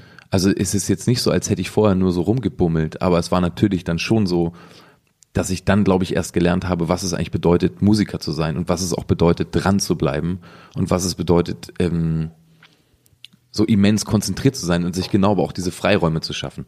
Aber vorher habe ich immer so gearbeitet, ja, so wie eben auch im Proberaum, komplett frei, öfter mal da, aber zwischendrin dann auch, ey, das, da war ich jetzt ja nun auch schon ein bisschen älter, auch mal zwei Jahre fast überhaupt gar nicht Musik gemacht und in zwei Wochenenden dann, weiß ich nicht, das zweite Album habe ich wirklich in zwei Wochen geschrieben, mit Moses Schneider in einer Woche aufgenommen, Sven Regner hat oben drüber genau. eine Trompete gespielt, fertig. So, da habe ich dich kennengelernt, lustigerweise. Genau, genau. Und, ja. und das war eben schon so, ähm, ey, schön und gut, aber man könnte sich vielleicht doch noch mal ein bisschen mehr Mühe geben. Also das war dann so mein Fazit nach diesem, nach diesem Abend, so, ne, dass ich gedacht habe, ey, Alter, das muss jetzt richtig gut werden. Nicht so in zwei Wochen geschrieben und uh, sondern ich möchte jetzt gern das Album meines Lebens schreiben, damit ich davon leben kann, damit das alles so ist. Ja, und so war das dann schon. Und das war aber dann, aber man merkt das diesem Album an, weil das will die ganze Zeit so frei sein, ist es aber nicht. Deswegen mag ich das Album eigentlich auch, also wenn ich ehrlich bin, immer noch so von allen Alben am liebsten, weil das einfach so, das hat damals, ich glaube, 5000 Euro gekostet am Rechner gemacht. Es ist kein echtes Instrument drauf. Wirklich nicht? Nee. Alle Klaviere, alle Schlagzeuge, ist alles mit der Hand eingespielt. Und das ist alles, ähm, also außer natürlich Gitarren und so, alles nur so. Genau. Und alles von Jochen Naaf damals in seiner kleinen Wohnung in der Zülpicher Straße per Hand eingespielt, weil wir kein Geld hatten, noch nicht mal um eine echte Hi-Hat aufzunehmen, so ungefähr.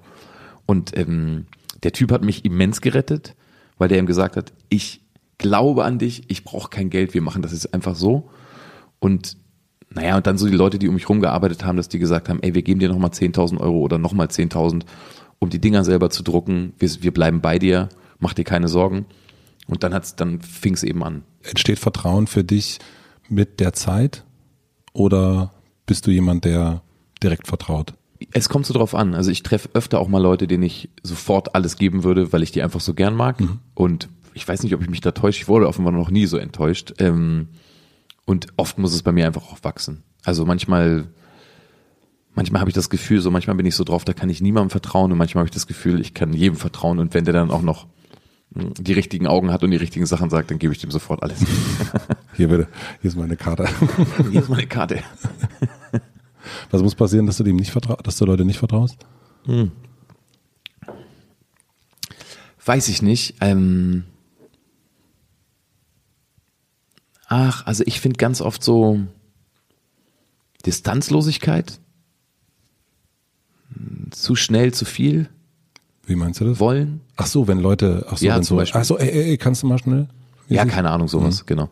Manchmal habe ich das Gefühl, ich habe hab so einen ganz guten, habe ein ganz gutes Auge dafür, mhm. wer sowas möchte und wer sowas will und wer sowas nicht will und wer so hintenrum strategisch ist und am liebsten denke ich darüber aber auch gar nicht nach. Genau.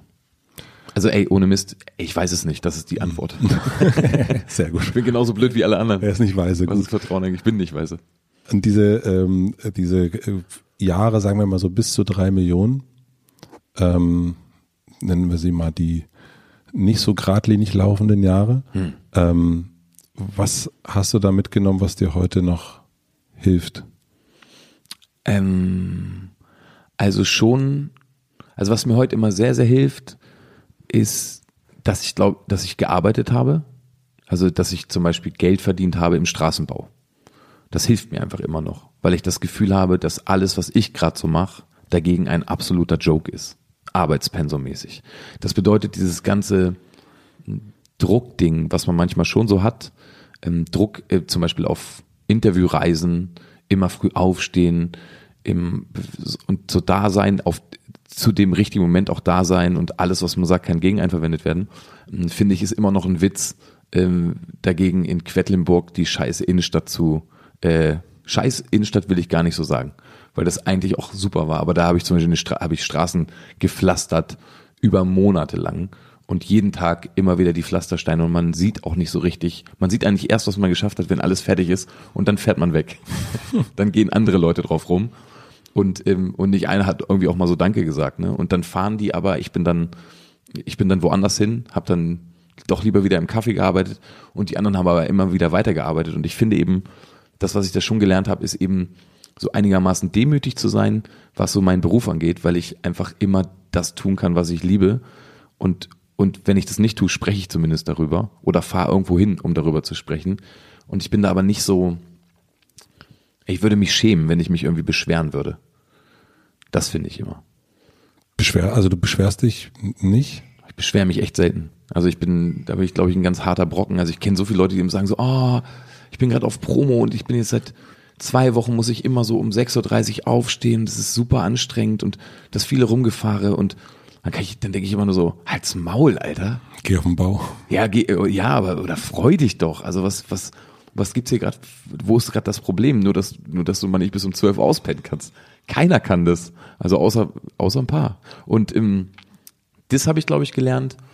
Und ansonsten habe ich, glaube ich, schon gelernt, dass, ja, das ist ja der Rückschuss, den ich gerade schon gesagt habe, das einfach schon jede Sekunde auch zu schätzen. Und auch wenn das manchmal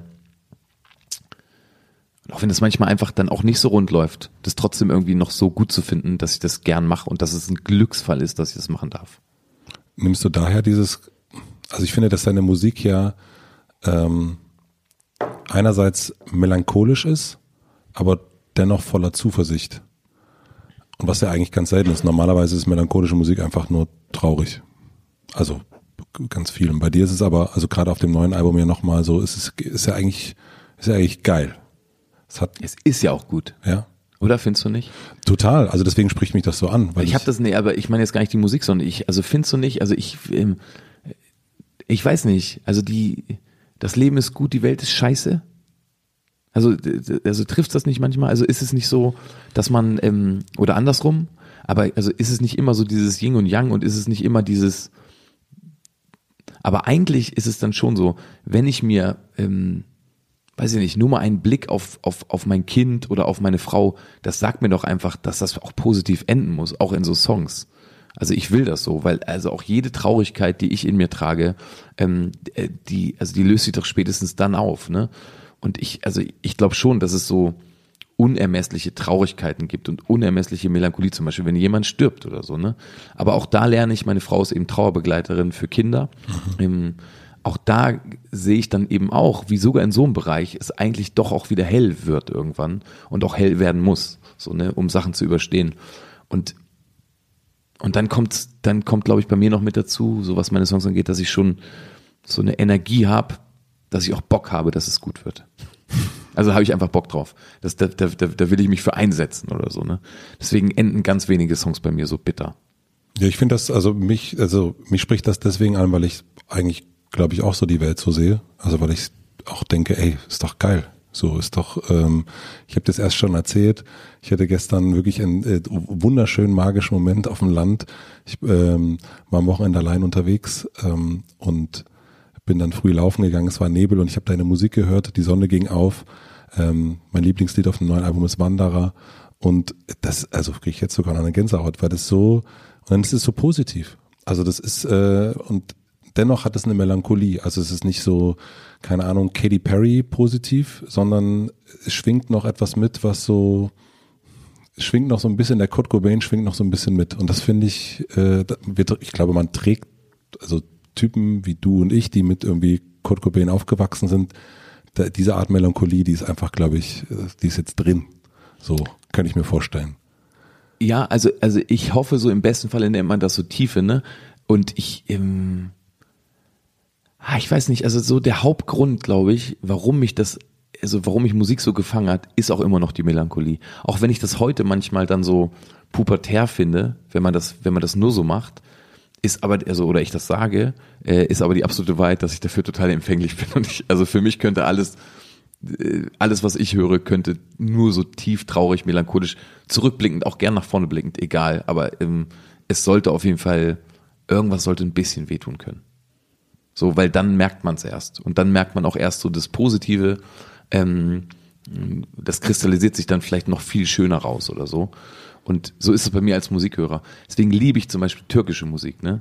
Weil türkische Musik erzählt immer übers Leben und die gucken ganz oft auf, aufs Meer und ähm, das tut immer weh, ist aber trotzdem so schön und so positiv deswegen, weil man da eben hinguckt und weil man die Sachen aus der Trauer raus dann doch auch vielleicht sogar noch ein bisschen mehr genießen kann. Nein, das haben die offenbar ganz gut raus. Das ist ja auch die schönste Zeit, ne? Also finde ich bei dir dann auch, wenn du darüber singst, dass es die schönste Zeit war am Tag, als Kurt Cobain starb. Ja. Also, ne, das ist ja so, äh, na, natürlich ist das ein richtig beschissener Tag, Natürlich. aber natürlich ist es auch richtig schön, dass man so tief empfunden hat. Also, Richtig. Und das, äh, das, und das finde ich kommt bei deinen Sachen immer so, also das, da bin ich immer wieder überrascht, wie du das, wie du das immer wieder hinkriegst. Ähm, wenn es für dich okay ist, ich würde eine kurze Pause machen wollen. Ich muss unfassbar von diesem Kakaokaffee pinkeln. Ja, du hast, wir haben uns vorhin Kaffee gemacht und dann gab es keine Milch, es gab nur Haferkakao und du hast Haferkakao da reingemacht und ich glaube Hafer, ne? Das treibt. Das reimt. Und ich gehe jetzt einfach mal so Ja. richtig, richtig stark eine rauchen. Das Ja, ist geil. super. Bis gleich. Bis gleich. Wir nutzen diese Pause für eine kleine Werbeunterbrechung. Normalerweise würde man bei Pausen jetzt natürlich auf das Handy gucken und würde mal schauen, was bei Social Media so abgeht. Man kann diese Zeit allerdings auch produktiver nutzen und dabei hilft die Blinkist App.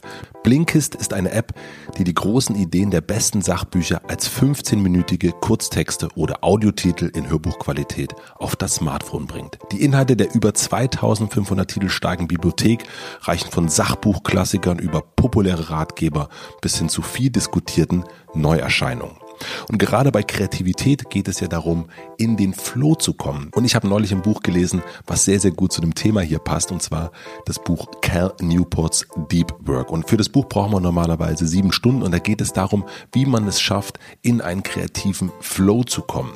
Und bei Blinkist dauert das Ganze dann neun Minuten. Für alle Hotel Matze-Fans gibt es natürlich einen Rabattcode. Auf blinkist.de slash Matze erhaltet ihr 25% Rabatt auf das Jahresabo von Blinkist Premium. Blinkist schreibt man B-L-I-N-K-I-S-T und Matze M-A-T-Z-E, also blinkist.de slash Matze. Da gibt es die 25% und so nutzt ihr die Pausen in Zukunft ein bisschen produktiver. Vielen herzlichen Dank an Blinkist und jetzt zurück zu Bosse. Ich würde noch mal ganz kurz, ganz kurz, Aki, ähm, zurück.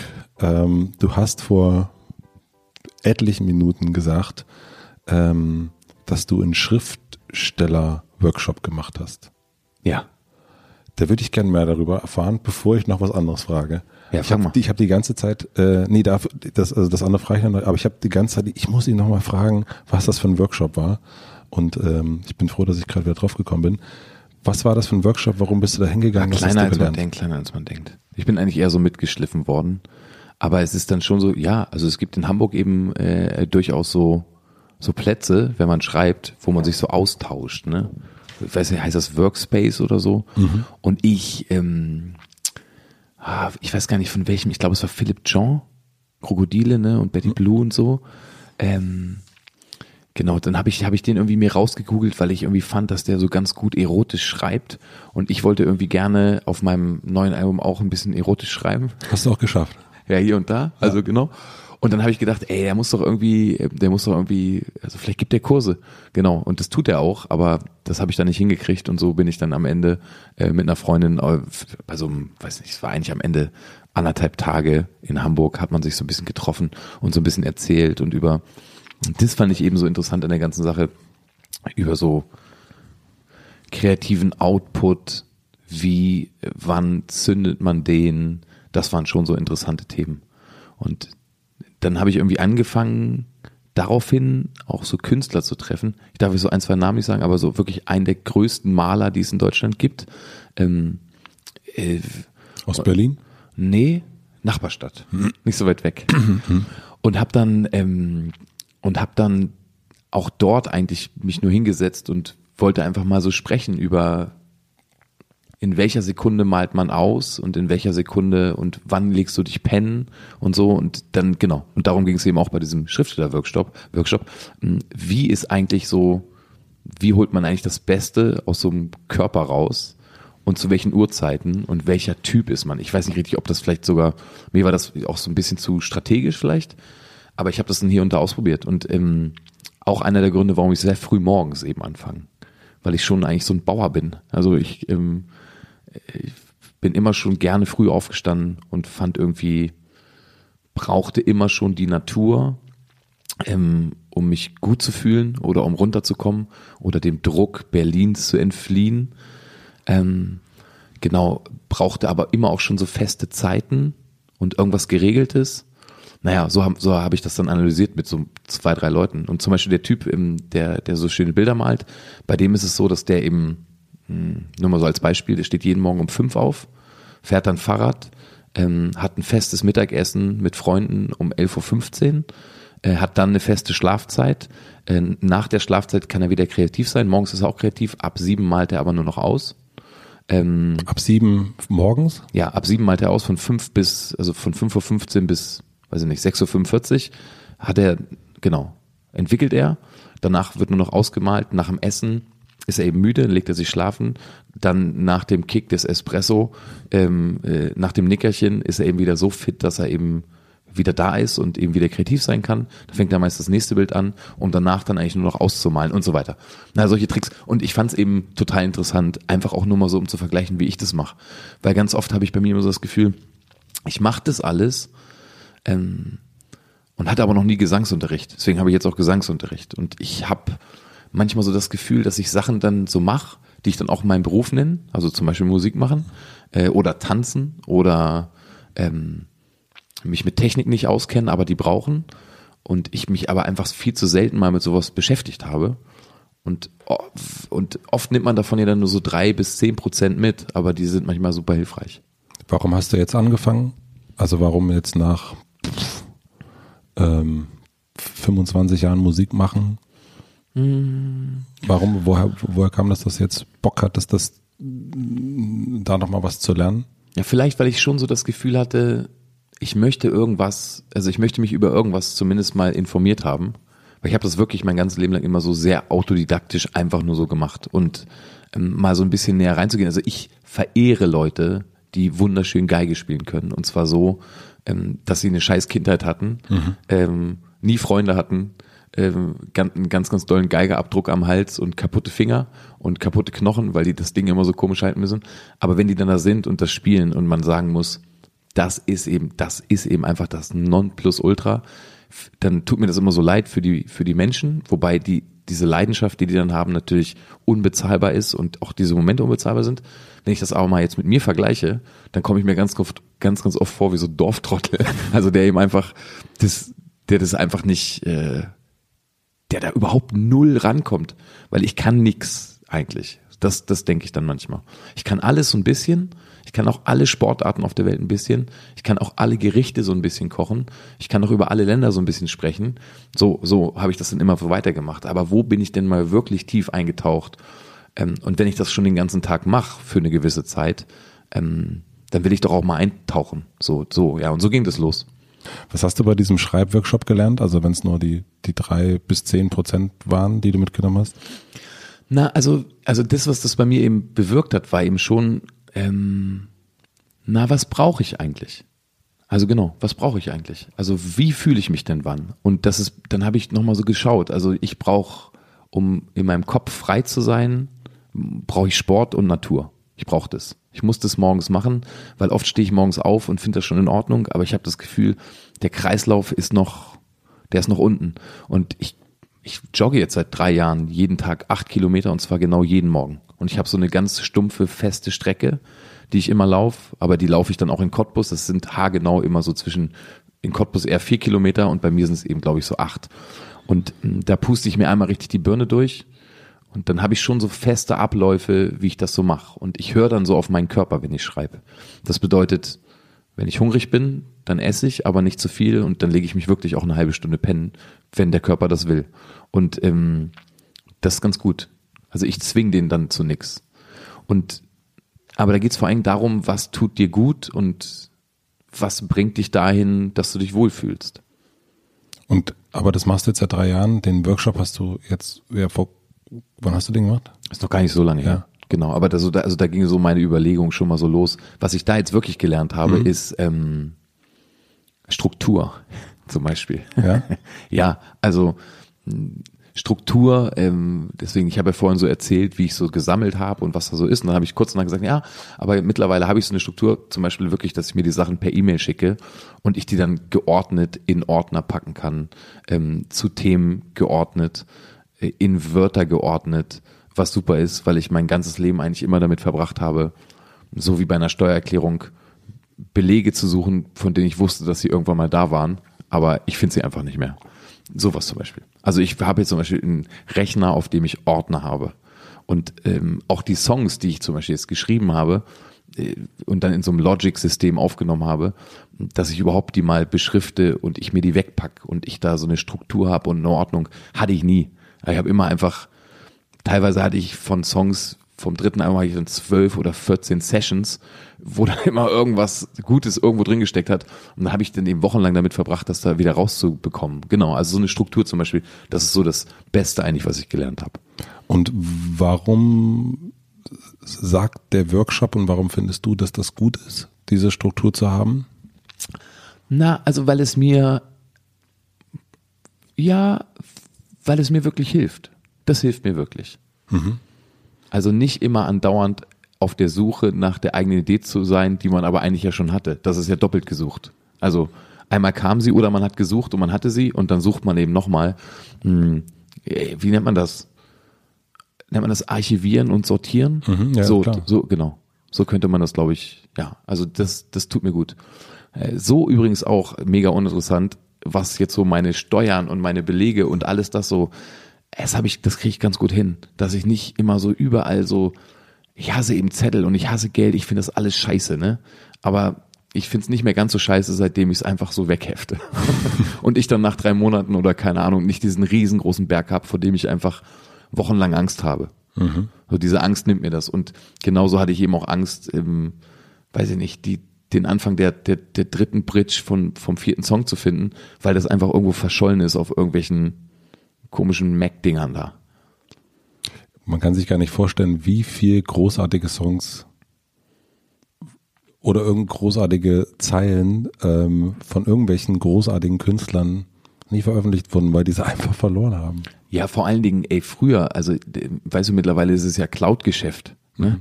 Oder E-Mail-Geschäft. Das, ne, also das, das ist in Ordnung, weil meine E-Mails sind ja immer auch irgendwo.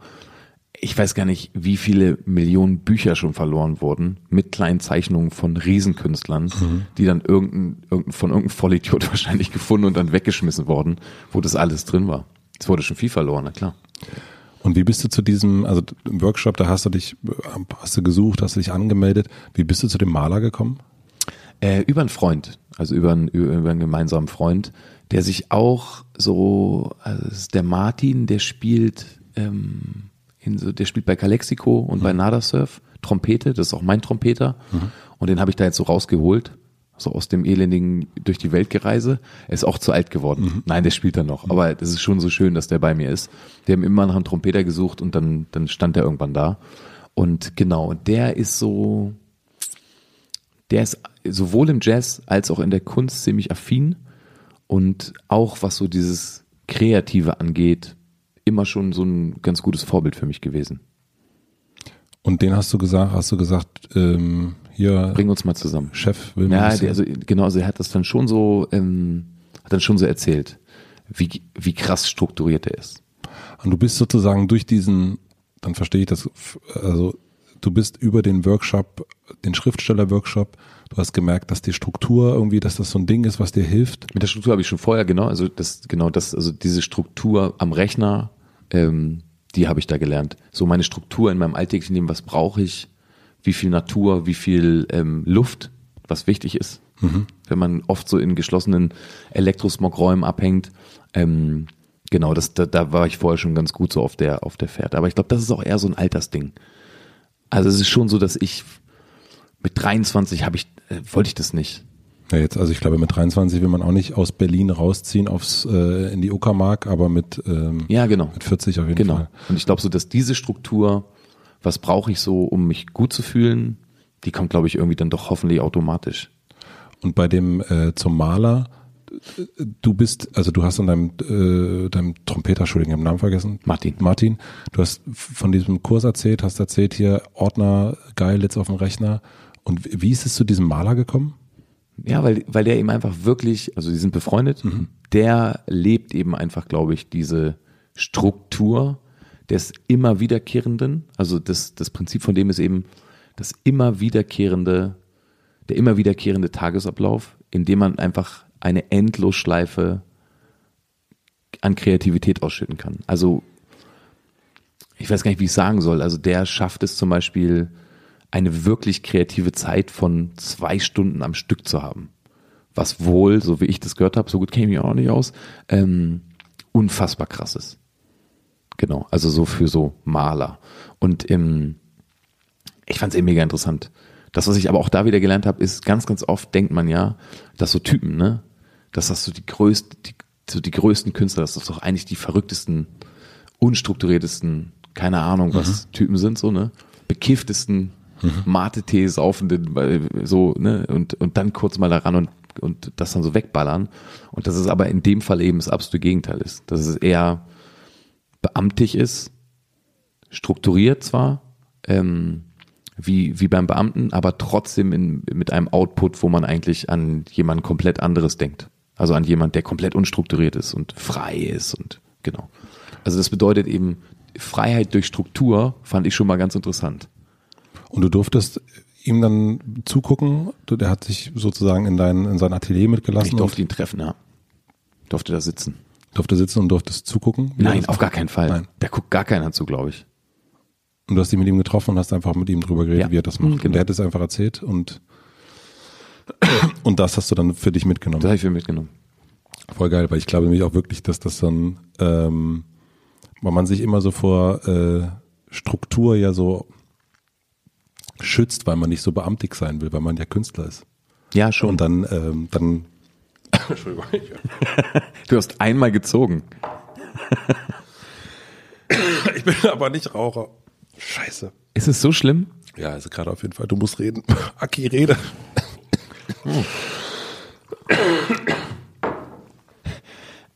Ey, du hast einmal an einer Billigzigarette gezogen. Ja, dann kauf dir doch mal bessere. Mensch, läuft doch bei dir.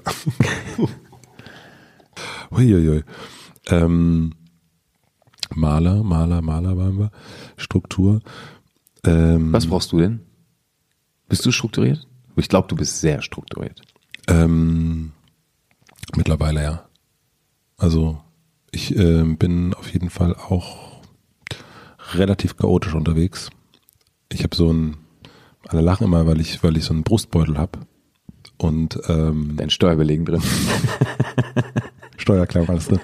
Nee, weil ich so oft mein Portemonnaie verloren habe. Ah, Hab ich jetzt das. Und ich bin neulich ähm, nach Georgien geflogen und fragte man mich an der, äh, an, an, am Flughafen. Und musste ich meinen Ausweis abgeben und dann guckte er mich an und sagte, was haben Sie eigentlich noch nicht verloren? Weil ich schon so oft meinen Ausweis nachmachen lassen musste und ich musste eilstattlich erklären, dass ich nicht Ausweise verkaufe. Echt krass. Ja. Okay. Und- es tut mir leid. Und, ja, aber dann hilft halt Brustbeutel, seitdem habe ich super. verloren. Und äh, bei mir Kleines Känguru. ich bin ein Känguru, du. Alles im Brustbeutel.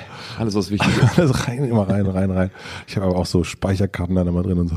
Ne, und, ähm, und dann hilft mir total äh, Boxen zu sagen, so hier Montag ist mein Bürotag, Dienstag ist mein Ich treffe Leute Tag, Mittwoch ist mein äh, das Tag, ähm, Freitagnachmittag immer Family und so und so. Also das hilft mir. Ich kann nicht so krass ähm, Switchen. switchen. Also das kann ich auch, aber ich merke halt, dass ich voll fahrig werde. Ja. Und wenn ich so dann, also so ein Interview zum Beispiel kann ich eigentlich, ich merke ein Interview, also wie der äh, Maler sozusagen, wenn der sagt, irgendwie zwischen fünf und sieben ist geil, merke ich, bei mir muss eigentlich der Tag fertig sein. Also so, bei Ja. mir ist auch so ab 17 Uhr, da kommt auch nichts mehr rein, dann ruft keiner mehr an und so weiter, aber dann kann ich mich auch voll äh, in so ein Interview reingeben. Und vorher, oder ich kann mich auch nicht tagsüber, kann ich mich nicht auf ein Interview vorbereiten. Null. Weil da ständig irgendwas blingelt und bongelt und, niemand was will. Aber ich kann dann abends setze ich mich hin und dann fahre ich mir irgendwie so mehrere Stunden den Aki rein und dann geht das irgendwie. Dann funktioniert es. Aber sonst, ähm, ich kann es auch immer, ja, nur, also das ist Struktur auf jeden Fall. Und Ja, ich glaube aber wirklich, also ich glaube, also ich denke bei mir ganz, ganz oft, dass es auch so altersbedingt ist, ohne jetzt die Alterskarte zu ziehen, weil wir sind ja beide jetzt auch nicht so mega alt, aber es ist schon so, ähm, lustig, ne? Dass man sich immer mehr kennenlernt und auch immer anders und so und dass man dann doch auch, ähm, dass so andere Sachen plötzlich wichtig sind und in den Fokus rücken. Genau, und ich, ähm, man, ja, weiß ich nicht, ey, da habe ich jetzt wirklich, also vor ein paar Jahren habe ich darüber überhaupt noch gar nicht nachgedacht. Und jetzt ist das aber für mich gerade einfach so wichtig und ich merke wirklich, wie es, wie das mir auch so, ähm, so Druck und, und Stress und Chaos einfach nimmt. Und ich glaube, dass ich vorher diesen Druck und Stress, also dieses schlechte Gefühl zum Ende eines Quartals mit den Steuern zum Beispiel oder, ähm, oder solche Sachen, dass man einfach so, dieses Gefühl kenne ich schon so lang bin aber nie so dagegen angegangen. Lustig mhm. eigentlich, ne? Man hat das einfach immer so hingenommen, dass es immer scheiße ist. Das ist immer scheiße ist. Immer scheiße. Ich glaube, es liegt aber auch so ein bisschen, also ich glaube, es liegt nicht nur am Alter, sondern auch an die, ähm, an der Überforderung, die jetzt durch Social Media und alles prasselt die ganze Zeit auf einen einkommt. Ich glaube, das ist, also das, also so, eines der absoluten Obertrends bei den Kids, bei den Millennials ist ja jetzt dieses Bullet Journaling, also dass mhm. die sich alles schön aufschreiben und so und so weiter und ähm, und diese Struktur so fahren. Und ich glaube, dass das so die und vor allen Dingen diesen äh, diesen Flow zu haben, von irgendwie zwei Stunden konzentriert irgendwie was zu machen. Also das ist ja, das ist ja wirklich eine super Power heutzutage, dass du zwei Stunden irgendwo sitzen kannst, ohne Handygebimmel und ohne irgendwas äh, hinzukriegen und wirklich reinkommst in so eine Zone, das ist, das ist eine, ich glaube wirklich, dass das die Superkraft schlechthin ist. Also Leute, die sich richtig krass konzentrieren können und richtig eintauchen können. Ich glaube, das sind die, die wahren Sportler heutzutage. So. Ja, aber das mit dem Eintauchen, ne, ich habe letztens so einen so, so einen Bericht gelesen oder im Fernsehen, ich weiß es nicht mehr. Ähm, da ging es um die, um die ähm, Durchfallquote bei jungen Leuten beim Führerschein. Und ähm, es ging eben darum, dass das eben rapide gestiegen ist. Und dann kam irgendwann so eine Psychologin ins Spiel, die dann eben dann noch ein bisschen weiter ausgeholt hat, die eben gesagt hat, naja klar, also früher haben wir eben Mutti und Vati beim Autofahren zugeguckt, ähm, von hinten, dann irgendwann auch so von nebenan und dann haben wir den Straßenverkehr beobachtet. Wir haben den auch beobachtet, als wir auf der an der Bushaltestelle saßen, ähm, weil da haben wir eine halbe Stunde auf den Bus gewartet und dann kam ja auch nicht so richtig viel außer ein paar Autos und ähm, und dass es heute eben natürlich gar nicht mehr möglich ist, weil natürlich alle die ganze Zeit sich vollballern. Ne? Entweder hört man eben Mucke oder man, also man ist aber trotzdem dann irgendwo anders. Ne? Eigentlich guckt man dann eben, was gerade das Profil macht. Ähm, auch gerade wenn man jung ist und vielleicht gerade, ja egal, auf jeden Fall fallen die dann alle so durch, ne? Ganz, ganz viele. Und dann sagt aber die Psychologin, dass es früher eben so war, dass eben beim Sitzen im Bus und an der Bushaltestelle und im Auto auch noch was anderes passiert ist, nämlich dass man Sachen verarbeitet hat. Also man hat ja nachgedacht über Sachen.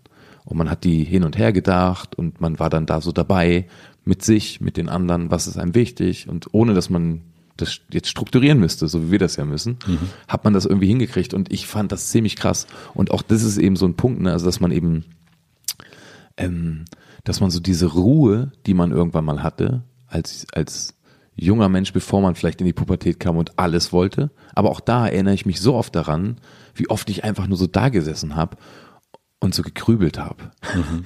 Oder vielleicht ein bisschen Musik dabei war, aber mehr auch nicht. Und ich wollte in dem Moment auch nicht mehr und nicht weniger, ähm, sondern ich wollte eben genau das.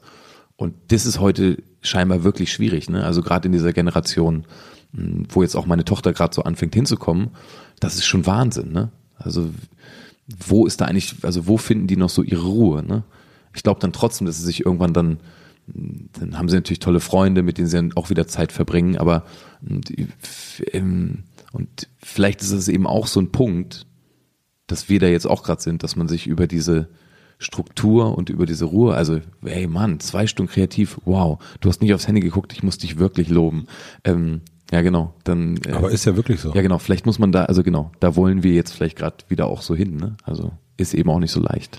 Ja, weil es dieses Gefühl, ich meine, das, was du, äh, was wir erst schon hatten, ne? also man, man sitzt in einem Raum, äh, du in deinen äh, sechs Quadratmetern ähm, und, und denkst dir einen Song aus und versuchst aber auch wieder, wenn es nicht weitergeht, irgendwie dahin zu kommen, wo du ähm, ganz am Anfang mal warst, in diesen, in diesen äh, Freiraum so mhm, genau. und, und wo, wo erstmal keine Plattenfirma und niemand da ist, weil ist halt Braunschweig, ne?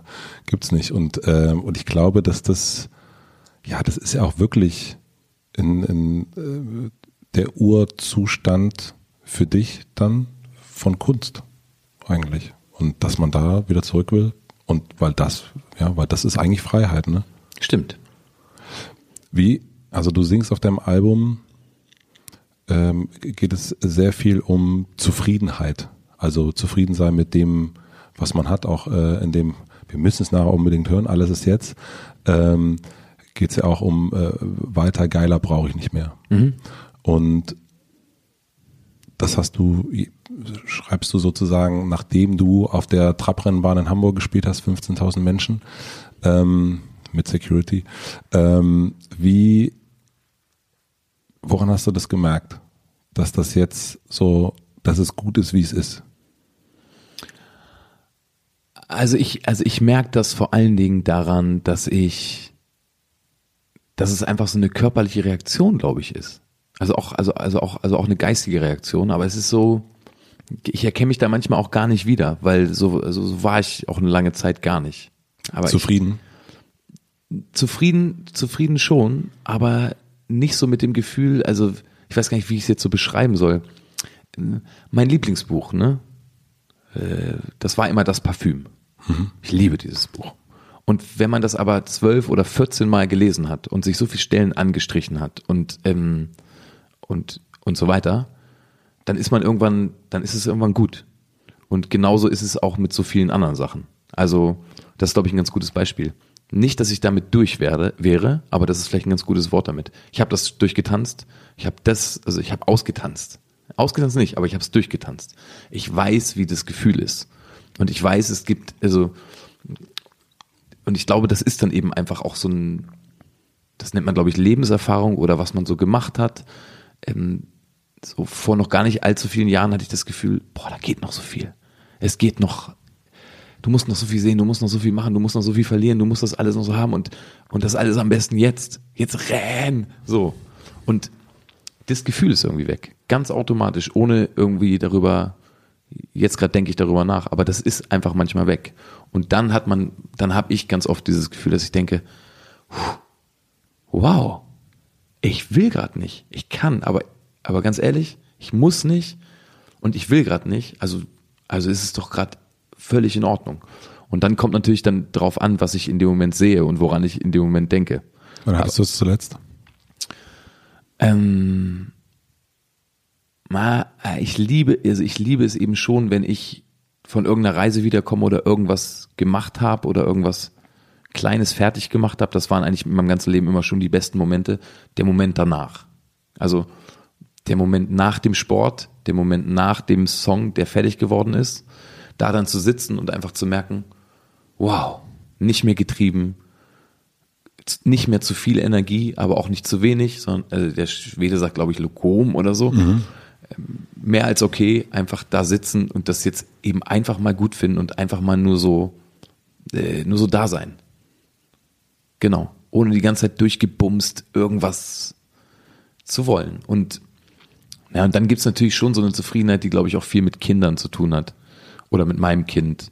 Ähm, das endlich auch mal nicht mitmachen zu müssen, sondern einfach nur sich das anzugucken und darüber einfach glücklich zu sein. Das habe ich auch oft. Also dass ich ganz oft die so sehe, wie die so weggeht auf irgendeiner Straße und ich denke, boah, fuck, ist die groß geworden. Oh Gott, ist das gut. Und dann muss ich mich erstmal hinsetzen und dann gucke ich, wie die so lang geht. So ein bisschen so wie ich geht die. Und dann, ähm, sowas habe ich öfter in letzter Zeit, dass ich, das nenne ich dann Zufriedenheit. Vielleicht auch so ein bisschen das, was man gemacht hat und was daraus geworden ist und dass es aber auch okay ist. Und dass es eben nicht mehr sein muss, sondern dass das gut ist.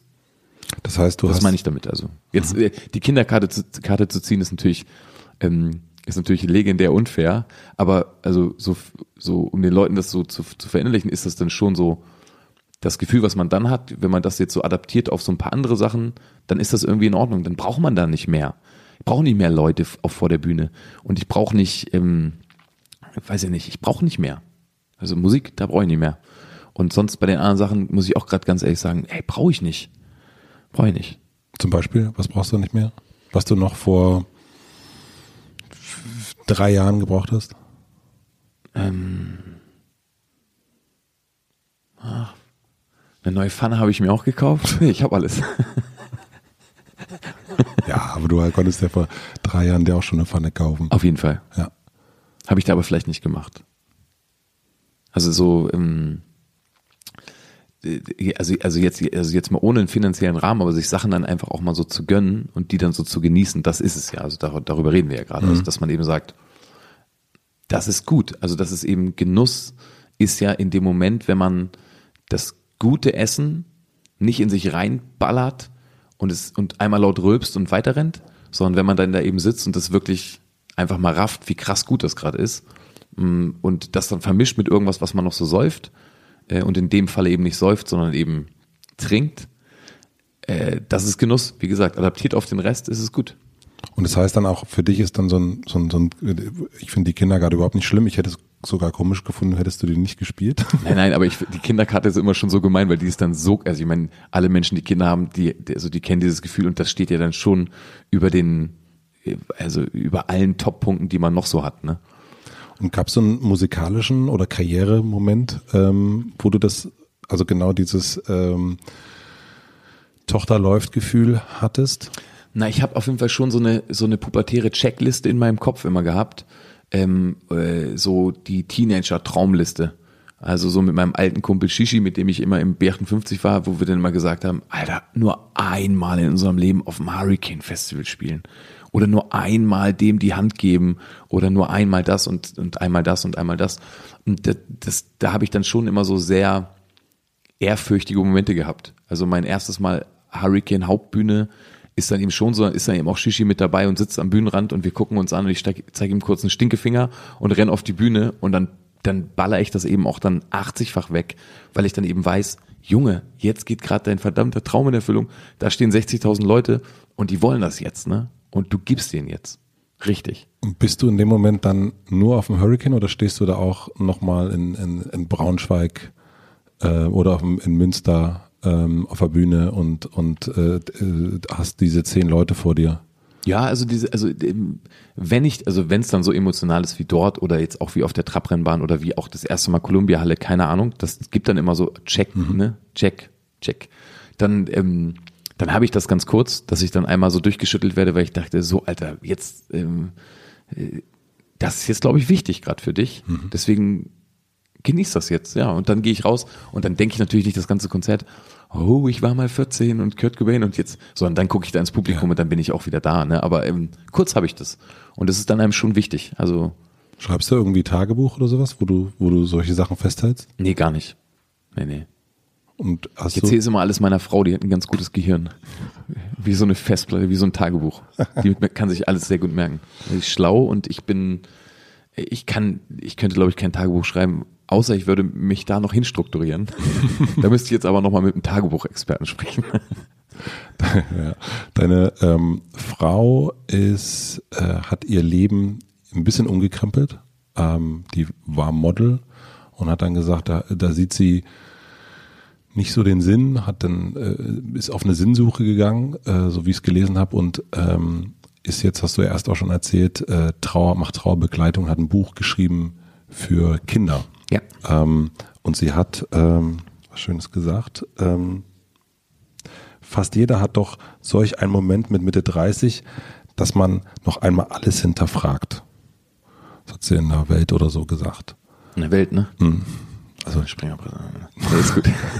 Und gab es das bei dir auch? So ein, also du bist jetzt 38? Nee, hatte ich nicht. Mm Habe ich nicht. Habe ich, habe ich vielleicht nicht, weil ich ja so oft auch immer dann alles hinterfrage, aber eben eher so klein. Also dieses, ähm, boah, alles muss nochmal anders. Ich weiß nicht, ich bin so oft dann so glücklich, wie es mich getroffen hat, ne? Also mit der, also genau, mit, also mit der Liebe, äh, mit dem Kind, mit der Musik, ich, äh, so, dass mein Körper noch okay mitmacht, so, das, äh, da, da würde ich jetzt gar keinen Grund sehen, das alles nochmal in Frage zu stellen. Aber ich, aber ich verstehe schon so ein bisschen den Herrn Doktor von nebenan, der sich irgendwann eine Harley Davidson kauft, ein paar Jahre älter und dann nochmal so losbraust, ne, und, und, und nochmal so ein Auge auf, auf seine, weiß ich nicht, 22-jährige Sekretärin wird. Das verstehe ich schon, ähm, dass das so ist. Ich finde es, das ist eine hormonelle Frechheit und ich finde es eben auch nicht weit genug gedacht. Mhm. Aber ich verstehe schon, warum der das macht, weil er sich eben noch einmal fühlt wie Free Willy und, und alles nochmal so über Bord wirft und jetzt nochmal so richtig lebt. Mm, ich finde es nur total scheiße. Also ich, ähm, Aber ich verstehe es. Ich verstehe es. Ich verstehe die Hormone, dass das irgendwie so gesteuert ist und dass man manchmal einfach so blind vor Hormonen ist. Mm.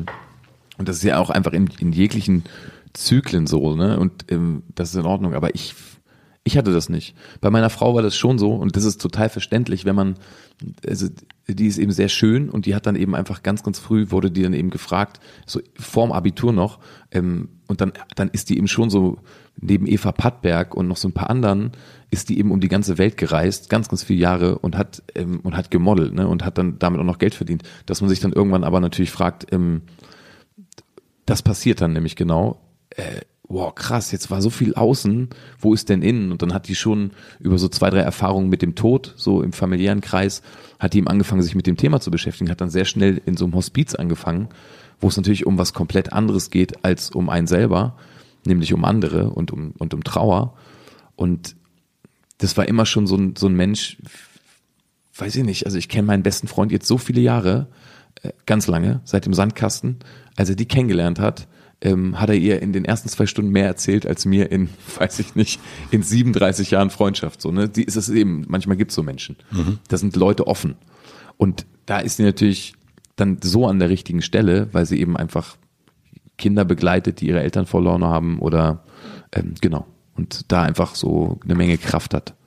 Und wie, wie ist das bei euch zu Hause gewesen? Also das habe ich mich gefragt. So, da ist so dieser ähm, lebensbejahende Dude sozusagen, der so äh, glücklich ist und, und sagt, Mensch, das ist alles geil hier. und dann sagt, äh, sitzt die Frau zu Hause auf dem Sofa und sagt, du, ich beschäftige mich jetzt mal mit dem Tod und mit Trauerbewältigung. Das, ähm, also, äh, ich weiß nicht, ob es geht, aber was war das für ein Gespräch?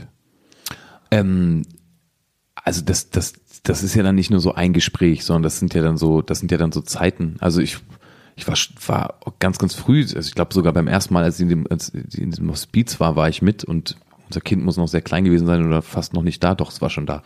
Ähm, das war für mich dann auch so einfach so ein wöchentliche, so ein wöchentlicher Begleiter, kann man mhm. so sagen. Also auch die Leute, die ich da kennengelernt habe, die sie begleitet hat, ähm, jetzt eben nach ihrer Ausbildung und nachdem sie wirklich in diesem Thema ist natürlich noch immenser, ähm, äh, ist das Thema Tod bei uns in der Familie ein Thema. Und das, das Krasse an diesem Thema ist eben, mh, hm, dass darüber natürlich so wenig gesprochen wird ne? und so wenig kommuniziert wird. Und das machen wir, glaube ich, ganz gut, dass wir eben sowieso so als Familie ganz gut kommunizieren, aber vor allem auch über dieses Thema ähm, reden können. Mhm. Na klar, und das liegt natürlich daran, weil es ihr in Häkchen Job ist. Aber da weiß ich eben auch nicht richtig, ob man sowas überhaupt Beruf nennen kann. Das ist dann eher so Berufung oder ja, ich weiß nicht, aber es ich, ich weiß nicht richtig, ob ich das könnte. Ich bin eben, ich war noch nie so ein Arzt so ein Arzt, der Sachen auch mal nicht so dicht an sich ranlässt, sondern bei mir ist eben so, ey, wenn's, also wenn da eben so ein Schicksal vor mir ist, dann weiß ich gar nicht, ob ich so viel Kraft hätte wie sie. Ja, ich finde das ja auch krass. Also genau, also sich immer dem auszusetzen. Ja. Und, und ähm, es geht ja immer um Bewältigung von was Schlimmen. So, ne? Also ja. das ist äh, Trauerbewältigung. Das sagt ja schon der Name. Und das ist ja eigentlich immer sozusagen ja, wie man, wie, wie, welches Bild man auch immer entweder in, in ja, immer was begraben, ist immer mit, mit, mit Arbeit oder eben nicht begraben oder rausschiffeln oder wie auch immer, aber es ist ja immer so ein, ja, man muss über etwas drüber hinwegkommen. Und das ja immer wieder. Man muss immer wieder über diesen Berg drüber. Und ich glaube, das ist, ähm, ich stelle mir das super, ich könnte sowas auch nicht. Also mich wird. Es ist ein Wahnsinnsding. Also es ist ein Wahnsinnsberuf. Genau. Aber ähm, also die, die, die große Frage ist ja so auch immer, immer auch bei, bei so Problemen ne? und, und bei so traurigen Sachen, ähm, also was ist denn jetzt, also was, was gibt's denn da Positives, ne? Und ja, es ist ein alter Hut, so, ne? Aber also so, dass mein Album zum Beispiel Alles ist jetzt heißt, er hat auch schon was damit zu tun, ne? weil das bei uns natürlich schon auch ein, so ein Thema ist, also dass die, dass das Ding nicht unendlich ist und dass dass Sachen ganz, ganz schnell vorbei sein können. Und ähm, äh, kapiere ich jetzt zum ersten Mal. Geil. Ja, so gerade so ein super. Also den Titel auch nochmal anders. Auch ja, schon. In, in, in, dem, in, der, in der Verbindung auch zu deiner Frau ab, vorab gefahren.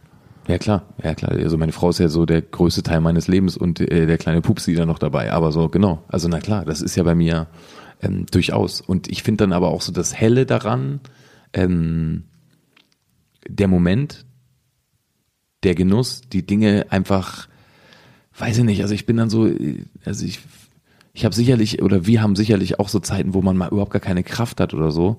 Aber ich habe immer so das Gefühl, ich habe weder Angst vorm Alter noch Angst vor irgendwas, hm, weil ich mich irgendwie weiterhin interessieren will und weil ich weiterhin die Dinge machen will, die ich eben über alles liebe und die mich glücklich machen. So Punkt. Also so egoistisch das auch ist. Und wenn die jetzt auch noch andere glücklich machen, wie ein bisschen Mucki machen, dann ist das super. Ne? Aber ähm, das alte Carpe Diem, äh, das ist gar nicht so ein Arschloch, wie alle immer sagen, nur weil das ein 90er-Jahre-Film ist oder, oder irgendwelche Leute das jetzt so als Fußabtreter, als herzlich willkommen haben, wo man sich dann auch noch die Füße drauf abtritt.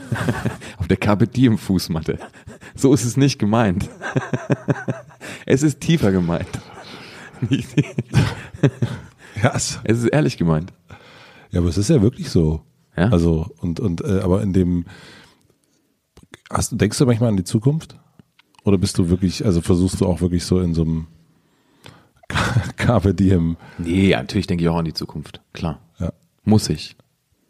Muss ich. Also da äh, jetzt um mal wieder wegzukommen von diesem Deep Talk, ne?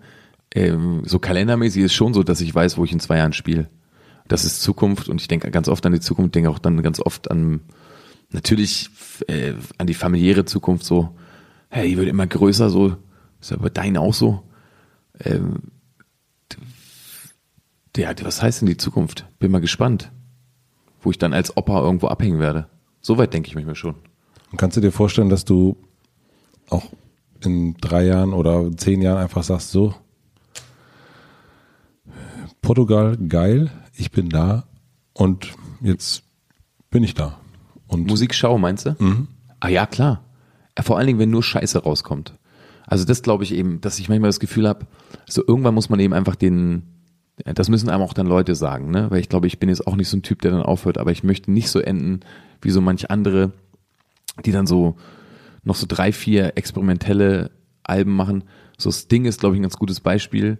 Ähm, bei dem ich dann immer so denke, oh krass, ey, ja, ich weiß, du musst nicht mehr, aber jetzt hör doch mal auf, dann mit die- Seemannslieder jetzt noch zu veröffentlichen oder so. Also ich bin ein mega großer Sting-Fan, wobei ich dann doch auch immer alles gut finde, aber da denke ich dann immer, naja, also vielleicht wäre es gut, für, vor allen Dingen für die Zuhörer, wenn ich dann irgendwann den Absprung schaffen würde. Gar nicht für mich. schafft ja niemand. Schafft man nicht, ne? Aber vielleicht muss man sich dann doch noch mal, kann ich dir helfen? Ich versuche gerade ein Wasser, Wasser aufzumachen. Das ist nicht so Ich leicht mit deiner Hand. Ja, mit einer Hand und vor allen Dingen die, die Flasche zwischen den Beinen. Ist, äh, Freundchen, nee. Darf ich mal? Darf ich mal? Darf du ich- Freundchen, darf ich mal? Ähm, Ist gerade schön. Ja, nee, dass ich. Danke. ja. Wieso sagst du Portugal? Ich finde Portugal geil. Ich nämlich auch. Ja, absolut. Und äh, wer war erst einmal in seinem ganzen Leben in Portugal? Wo kaufen sich gerade alle Leute immer irgendwelche Hütten? Alle Künstler, die ich kenne, sagen gerade, ja, wir haben da jetzt so eine so ein Haus im Auge An der Algarve. in Portugal an der Algarve und wir wollen da so eine Künstler-WG machen. Und dann muss ich ganz oft immer denken an die ähm, an die Alt-68er aus Freiburg, die dann immer rüber sind nach Frankreich und da so eine Land-WG aufgemacht haben. Und am Ende haben die alle so quer gebumst, äh, dass am Ende nur noch äh, zwei übrig gewie- geblieben sind, nämlich Gabi und der, der Eberhard, ähm, die sich wirklich geliebt haben. Und denen gehört jetzt das ganze Gehöft, wo doch mal die riesengroße Kommune war. Und alle sind zerstritten. Und ähm, genau, ja, die wohnen da noch. Und so oft, ja, dann ganz oft glaube ich, dass das Portugal jetzt auch blüht, dass das Frankreich blüht. Ganz viele deutsche Leute. Ganz die, viel Gabis. Genau, die, die auch so noch so ein bisschen ackern, aber langsam auch zu alt dafür sind. Und genau, so wird das auch mit den Künstlern sein. Halt Portugal finde ich ganz gut. Ich würde natürlich dann mh, gucken, wenn es wenn's, ähm, wenn's politisch vielleicht besser ist im Alter, dann muss ich doch in die Türkei gehen. Meine Frau hat ja türkische Wurzeln, da muss man auch hin. Ja, wir, äh, ich dachte, du sagst jetzt Frankreich. Ähm, Nee, echt nicht. ich bin auch nicht so ein Frankreich-Fan. Die gucken einen ja nicht an, das ist das Problem. Ähm, die Franzosen. Ich weiß, ich kenne, ja, Die gucken einen, also das meine, ist, mein, das erste Mal bei mir Frankreich war Austausch in der sechsten Klasse, da sind wir angekommen im Bus, wir hatten alle noch nicht ein Schamhaar Und die Franzosen und die Französin vor allen Dingen waren so versaut, dass uns, dass uns Dorflümmel, ich war da mit einem Kumpel, der hieß Heinrich, der hatte so Segelohren, der hat so rote Ohren gekriegt immer, weil schon als der Bus ankam, haben die so, ähm, so Fickzeichen gemacht, die Mädels, die dra saßen draußen auf der Mauer und haben uns schon erwartet, haben alle geraucht wie die Schlote und waren einfach schon so zehn Jahre weiterentwickelt. Absolut Wahnsinn. Aber da ging gar nichts. So, nee, Quatsch. Da ging nee, gar nee, nichts. nee. Bei mir ging noch nie so viel. Ähm, ich glaube aber, das Problem ist, ähm, dass den, also es gibt dieses Aufhören und nicht wissen, wann Schluss ist. Das ist ein Riesen, also ich, ich, ich glaube, man kann es nicht machen.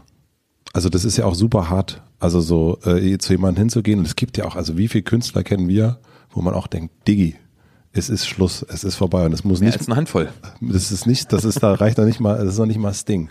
Ja, ja, stimmt. Aber da hinzugehen und zu sagen, Paule, ich habe mir jetzt dein Album angehört, die Demos. Nee, Bringt man ja auch nicht übers Herz. bringt man nicht übers Herz. Und das ist, äh, das ist äh, so diese Ehrlichkeit. Ich finde das äh, auch schade. Also, aber ja, es ist äh, den, den Absprung schaffen. Mir fällt es ja, also mir fällt es so schwer, ich weiß nicht, wie es dir geht. Also wenn mir jetzt jemand, den ich so ein bisschen kenne, aber auch nur so ein bisschen, was zuschickt. Und dann treffe ich den ein paar Tage später aus Versehen wieder und dann will der wissen, wie es ist. Ich muss immer, ich kann nie sagen, wie scheiße das jetzt gerade war. Weil das, ähm, weil ich auch weiß, wie viel Arbeit das so kostet und wie viel Leidenschaft da so drin hängt. Ich kann es einfach nicht. Manchmal hoffe ich dann, dass man es nicht an meinen Augen sieht. Man sieht es aber, glaube ich. Bin ein schlechter Lügner so, ne? Aber äh, ich krieg's nicht hin. Ich sag dann immer, er ist tipptopp geworden. Ganz stark, hat mich sehr doll berührt. Vielen Dank, Dankeschön. Ich, ja, ich schaff's einfach nicht. Gerade in dem Bereich. Deswegen könnte ich, glaube ich, auch nie jemandem, den ich jetzt so ein bisschen kenne, sagen, ey, weißt du was, du hast deine besten Jahre erlebt. Geh nach Portugal, ey, mach die Landwege hier auf und lern doch einfach nochmal surfen. Kann ich nicht. Ja. Krieg ich nie hin. Du kriegst es hin, ne? Ja. Ist also ist aber auch nicht immer schön. Aber es, ich versuche das immer. Ich habe heute eine, eine Mitarbeiterin und ich gesagt, mir sieht da richtig scheiße aus. Hast du ihr gesagt? Ja. Und was hat sie gesagt? Dann hat sie geweint. Nee, dann hat sie gesagt, äh, ah, du sagst es auch noch. Und dann habe ich gesagt, na, du weißt es doch selber. Und außerdem sage ich auch, wenn du gut aussiehst. Ja. Und jetzt weißt du, also ich meins auch einfach so. Ich finde das, ähm, ähm, das habe ich tatsächlich auch hier im, im Ho- Hotel äh, gelernt von Udo Walz. Ja. Das ist, weil der so geradeaus ist und das ist natürlich krass anstrengend. Aber, und auch in, in, in, an manchen Stellen auch fragwürdig, aber ich finde dieses, also der sagte, bei Udo Walz weiß man immer, woran man ist. Und das fand ich total super. Ich finde auch Annahmen total scheiße. Dass man annimmt, dass man das und das, weil das und das und so. Das, das, man kann immer fragen. Und deswegen finde ich, ähm, versuche ich auch wirklich den Leuten auch zu sagen, so, nee, das ist es. Also ich würde auch nicht sagen, hör auf und fahr nach Portugal. Ne, ich würde dann eher sagen, weißt du, dreh noch mal eine Runde. mal ein, zwei Tage Ja. Studio würden dir vielleicht ganz gut tun. Ja, das ist ja klar. Ja. Mal drehen, aber das ist ja trotzdem nicht. Ja, weiß ja nicht. Vielleicht müssen wir alle ein bisschen mehr Udo sein. ein bisschen mehr Udo sein. Ich habe noch ähm, drei schnelle Fra schnellere Fragen fürs Ende. Soll ich dann schnell auch antworten? Nö, du kannst lang. Also ich, ich sage immer, ich habe jetzt noch die letzten drei Fragen, dann weiß der Zuhörer, die Zuhörerin, wir fahren das Auto jetzt langsam. Haben wir überzogen, weil ich so viel gelabert habe? Nö, also wir sind, äh, wir haben Paul Ripke noch nicht geschafft. Okay, Mann, gut. Und Billy Wagner haben wir auch noch nicht geschafft. Aber wir sind, wir sind gut am Start. Okay, komm, ich mach schnell. Mit, mit dir, nee, mit dir kann man auch wirklich ewig labern. Ich habe mich auch schon wieder verfranst da in diesen ganzen Ausführungen. Nee, hau mal die Fragen raus. Ich, ich, ich werde dir jetzt richtig knapp beantworten. Ja, ich habe aber auch so viele Fragen noch nicht gestellt, aber es ist auch völlig egal. Ähm, welche kleine Anschaffung hat dein Leben verbessert?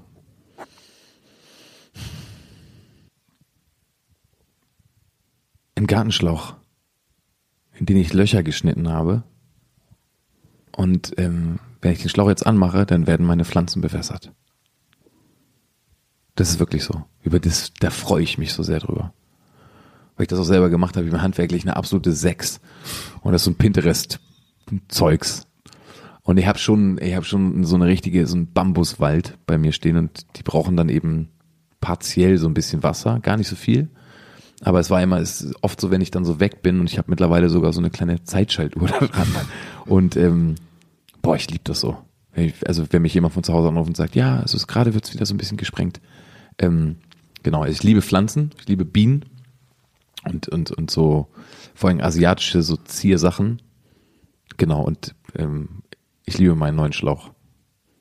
Er hat es gesagt, ich liebe meinen neuen Schlauch. Er Ich hat liebe es meinen wirklich neuen Schlauch. gesagt. Du darfst halt nie anfangen, darüber, wenn du anfängst, ein Lied zu schreiben über Äpfel und dass du der Apfelmann bist, ne, dann rufe ich dich an. Dann sage ich, dann sage ich, Aki, Portugal ist nicht mehr weit. Ich hab den, den Song habe ich geschrieben, Alter. Nee, stimmt nicht. Ich hab so der guckt, geguckt, ja, da, hat da hat er geguckt.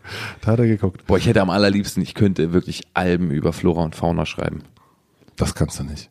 Also das kannst du, aber bitte tu es nicht. Ey, Pflanzen haben auch Gefühle. Ja, aber hör auf. Also wenn Pflanzen nachweislich Spotify-Accounts haben, dann finde ich, kannst du über, dann kannst du für die Lieder schreiben. Okay, verstehe. Aber erst, wenn sie wirklich ihr Abo zeigen. Weißt du, wie schön das ist, wenn die mit mir reden? Quatsch. Oh Gott, oh Gott. Ich mach schnell die nächste Frage. Was lernst du gerade, was du noch nicht so gut kennst?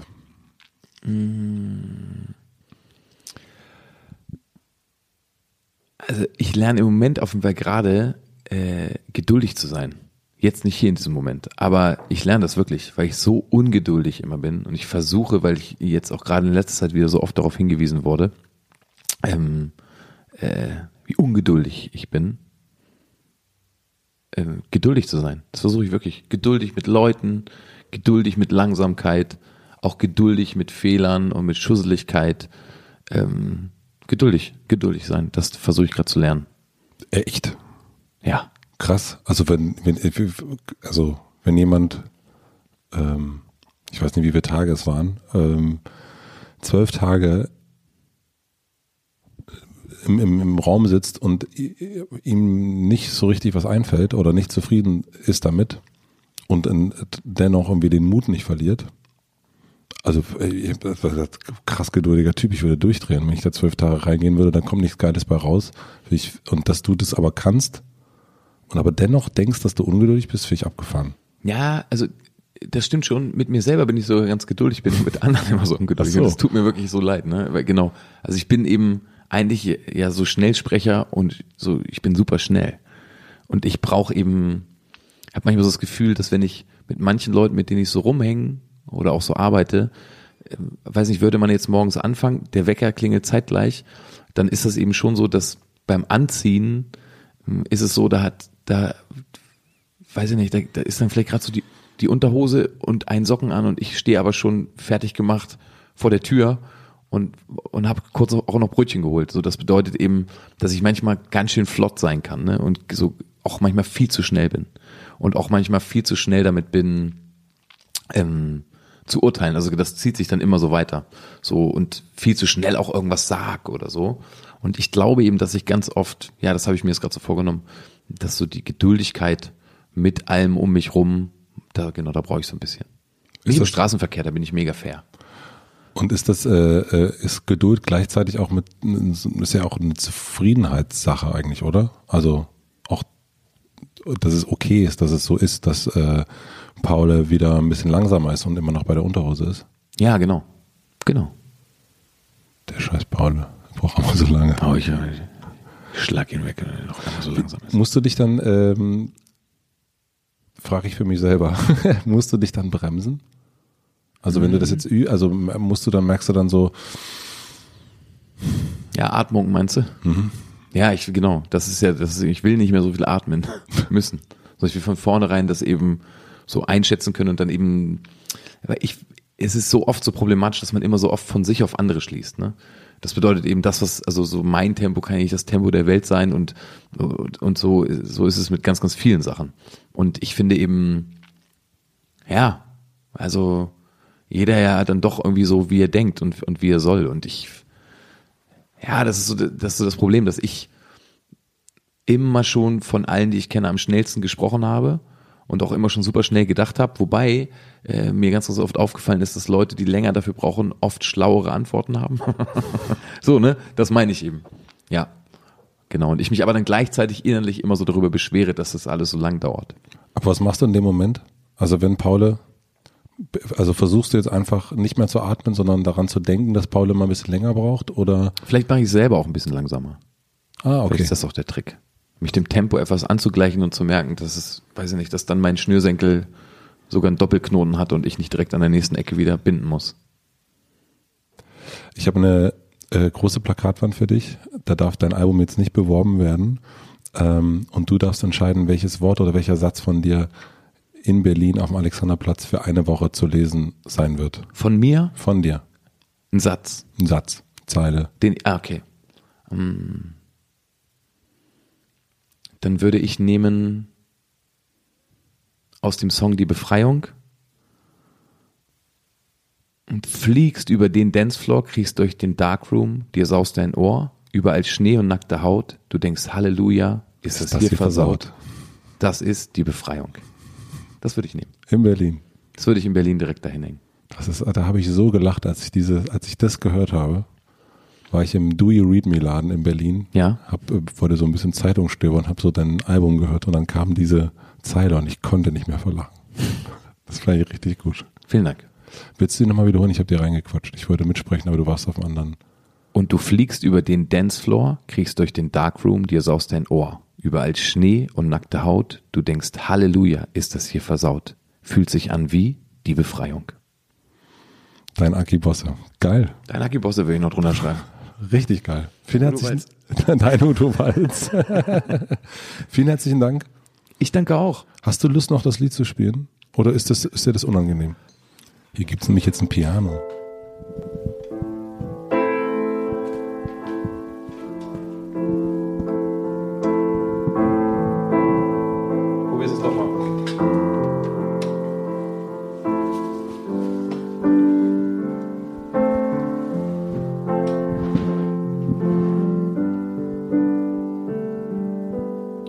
Alles ist jetzt.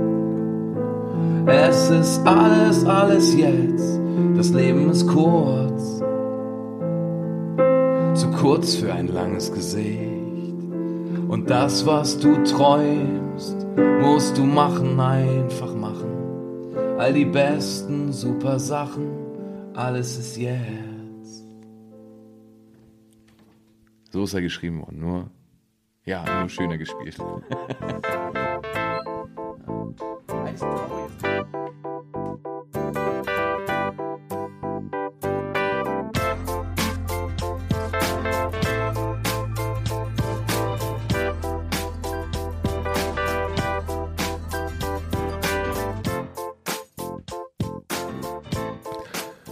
herzlichen Dank fürs Zuhören. Ich freue mich wie immer, wenn ihr diesen Podcast abonniert. Überall da, wo man Podcast abonnieren kann. Ich freue mich, wenn ihr ihn bewertet bei Apple, wenn ihr einen Kommentar hinterlasst. Und ich freue mich, wenn ihr diesen Podcast einer einzigen Freundin, einem Freund weiterempfiehlt. Vielen, vielen herzlichen Dank dafür, auch für die vielen Fragen, die mir immer schickt. Wenn ich danach frage, auch hier bei Aki gab es einige Fragen, die ich dann auch im Podcast gestellt habe.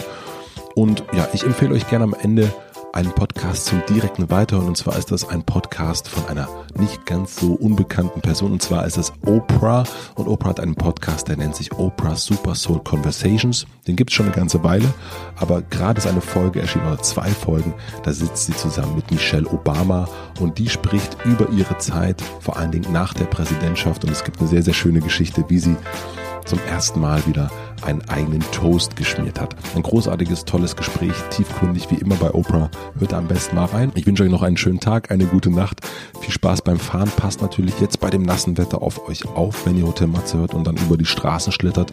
Und wenn ihr jetzt gerade im, in der Muckibude seid, dann natürlich auch aufpassen beim Gewichtheben. Bis zum nächsten Mal. Euer Matze.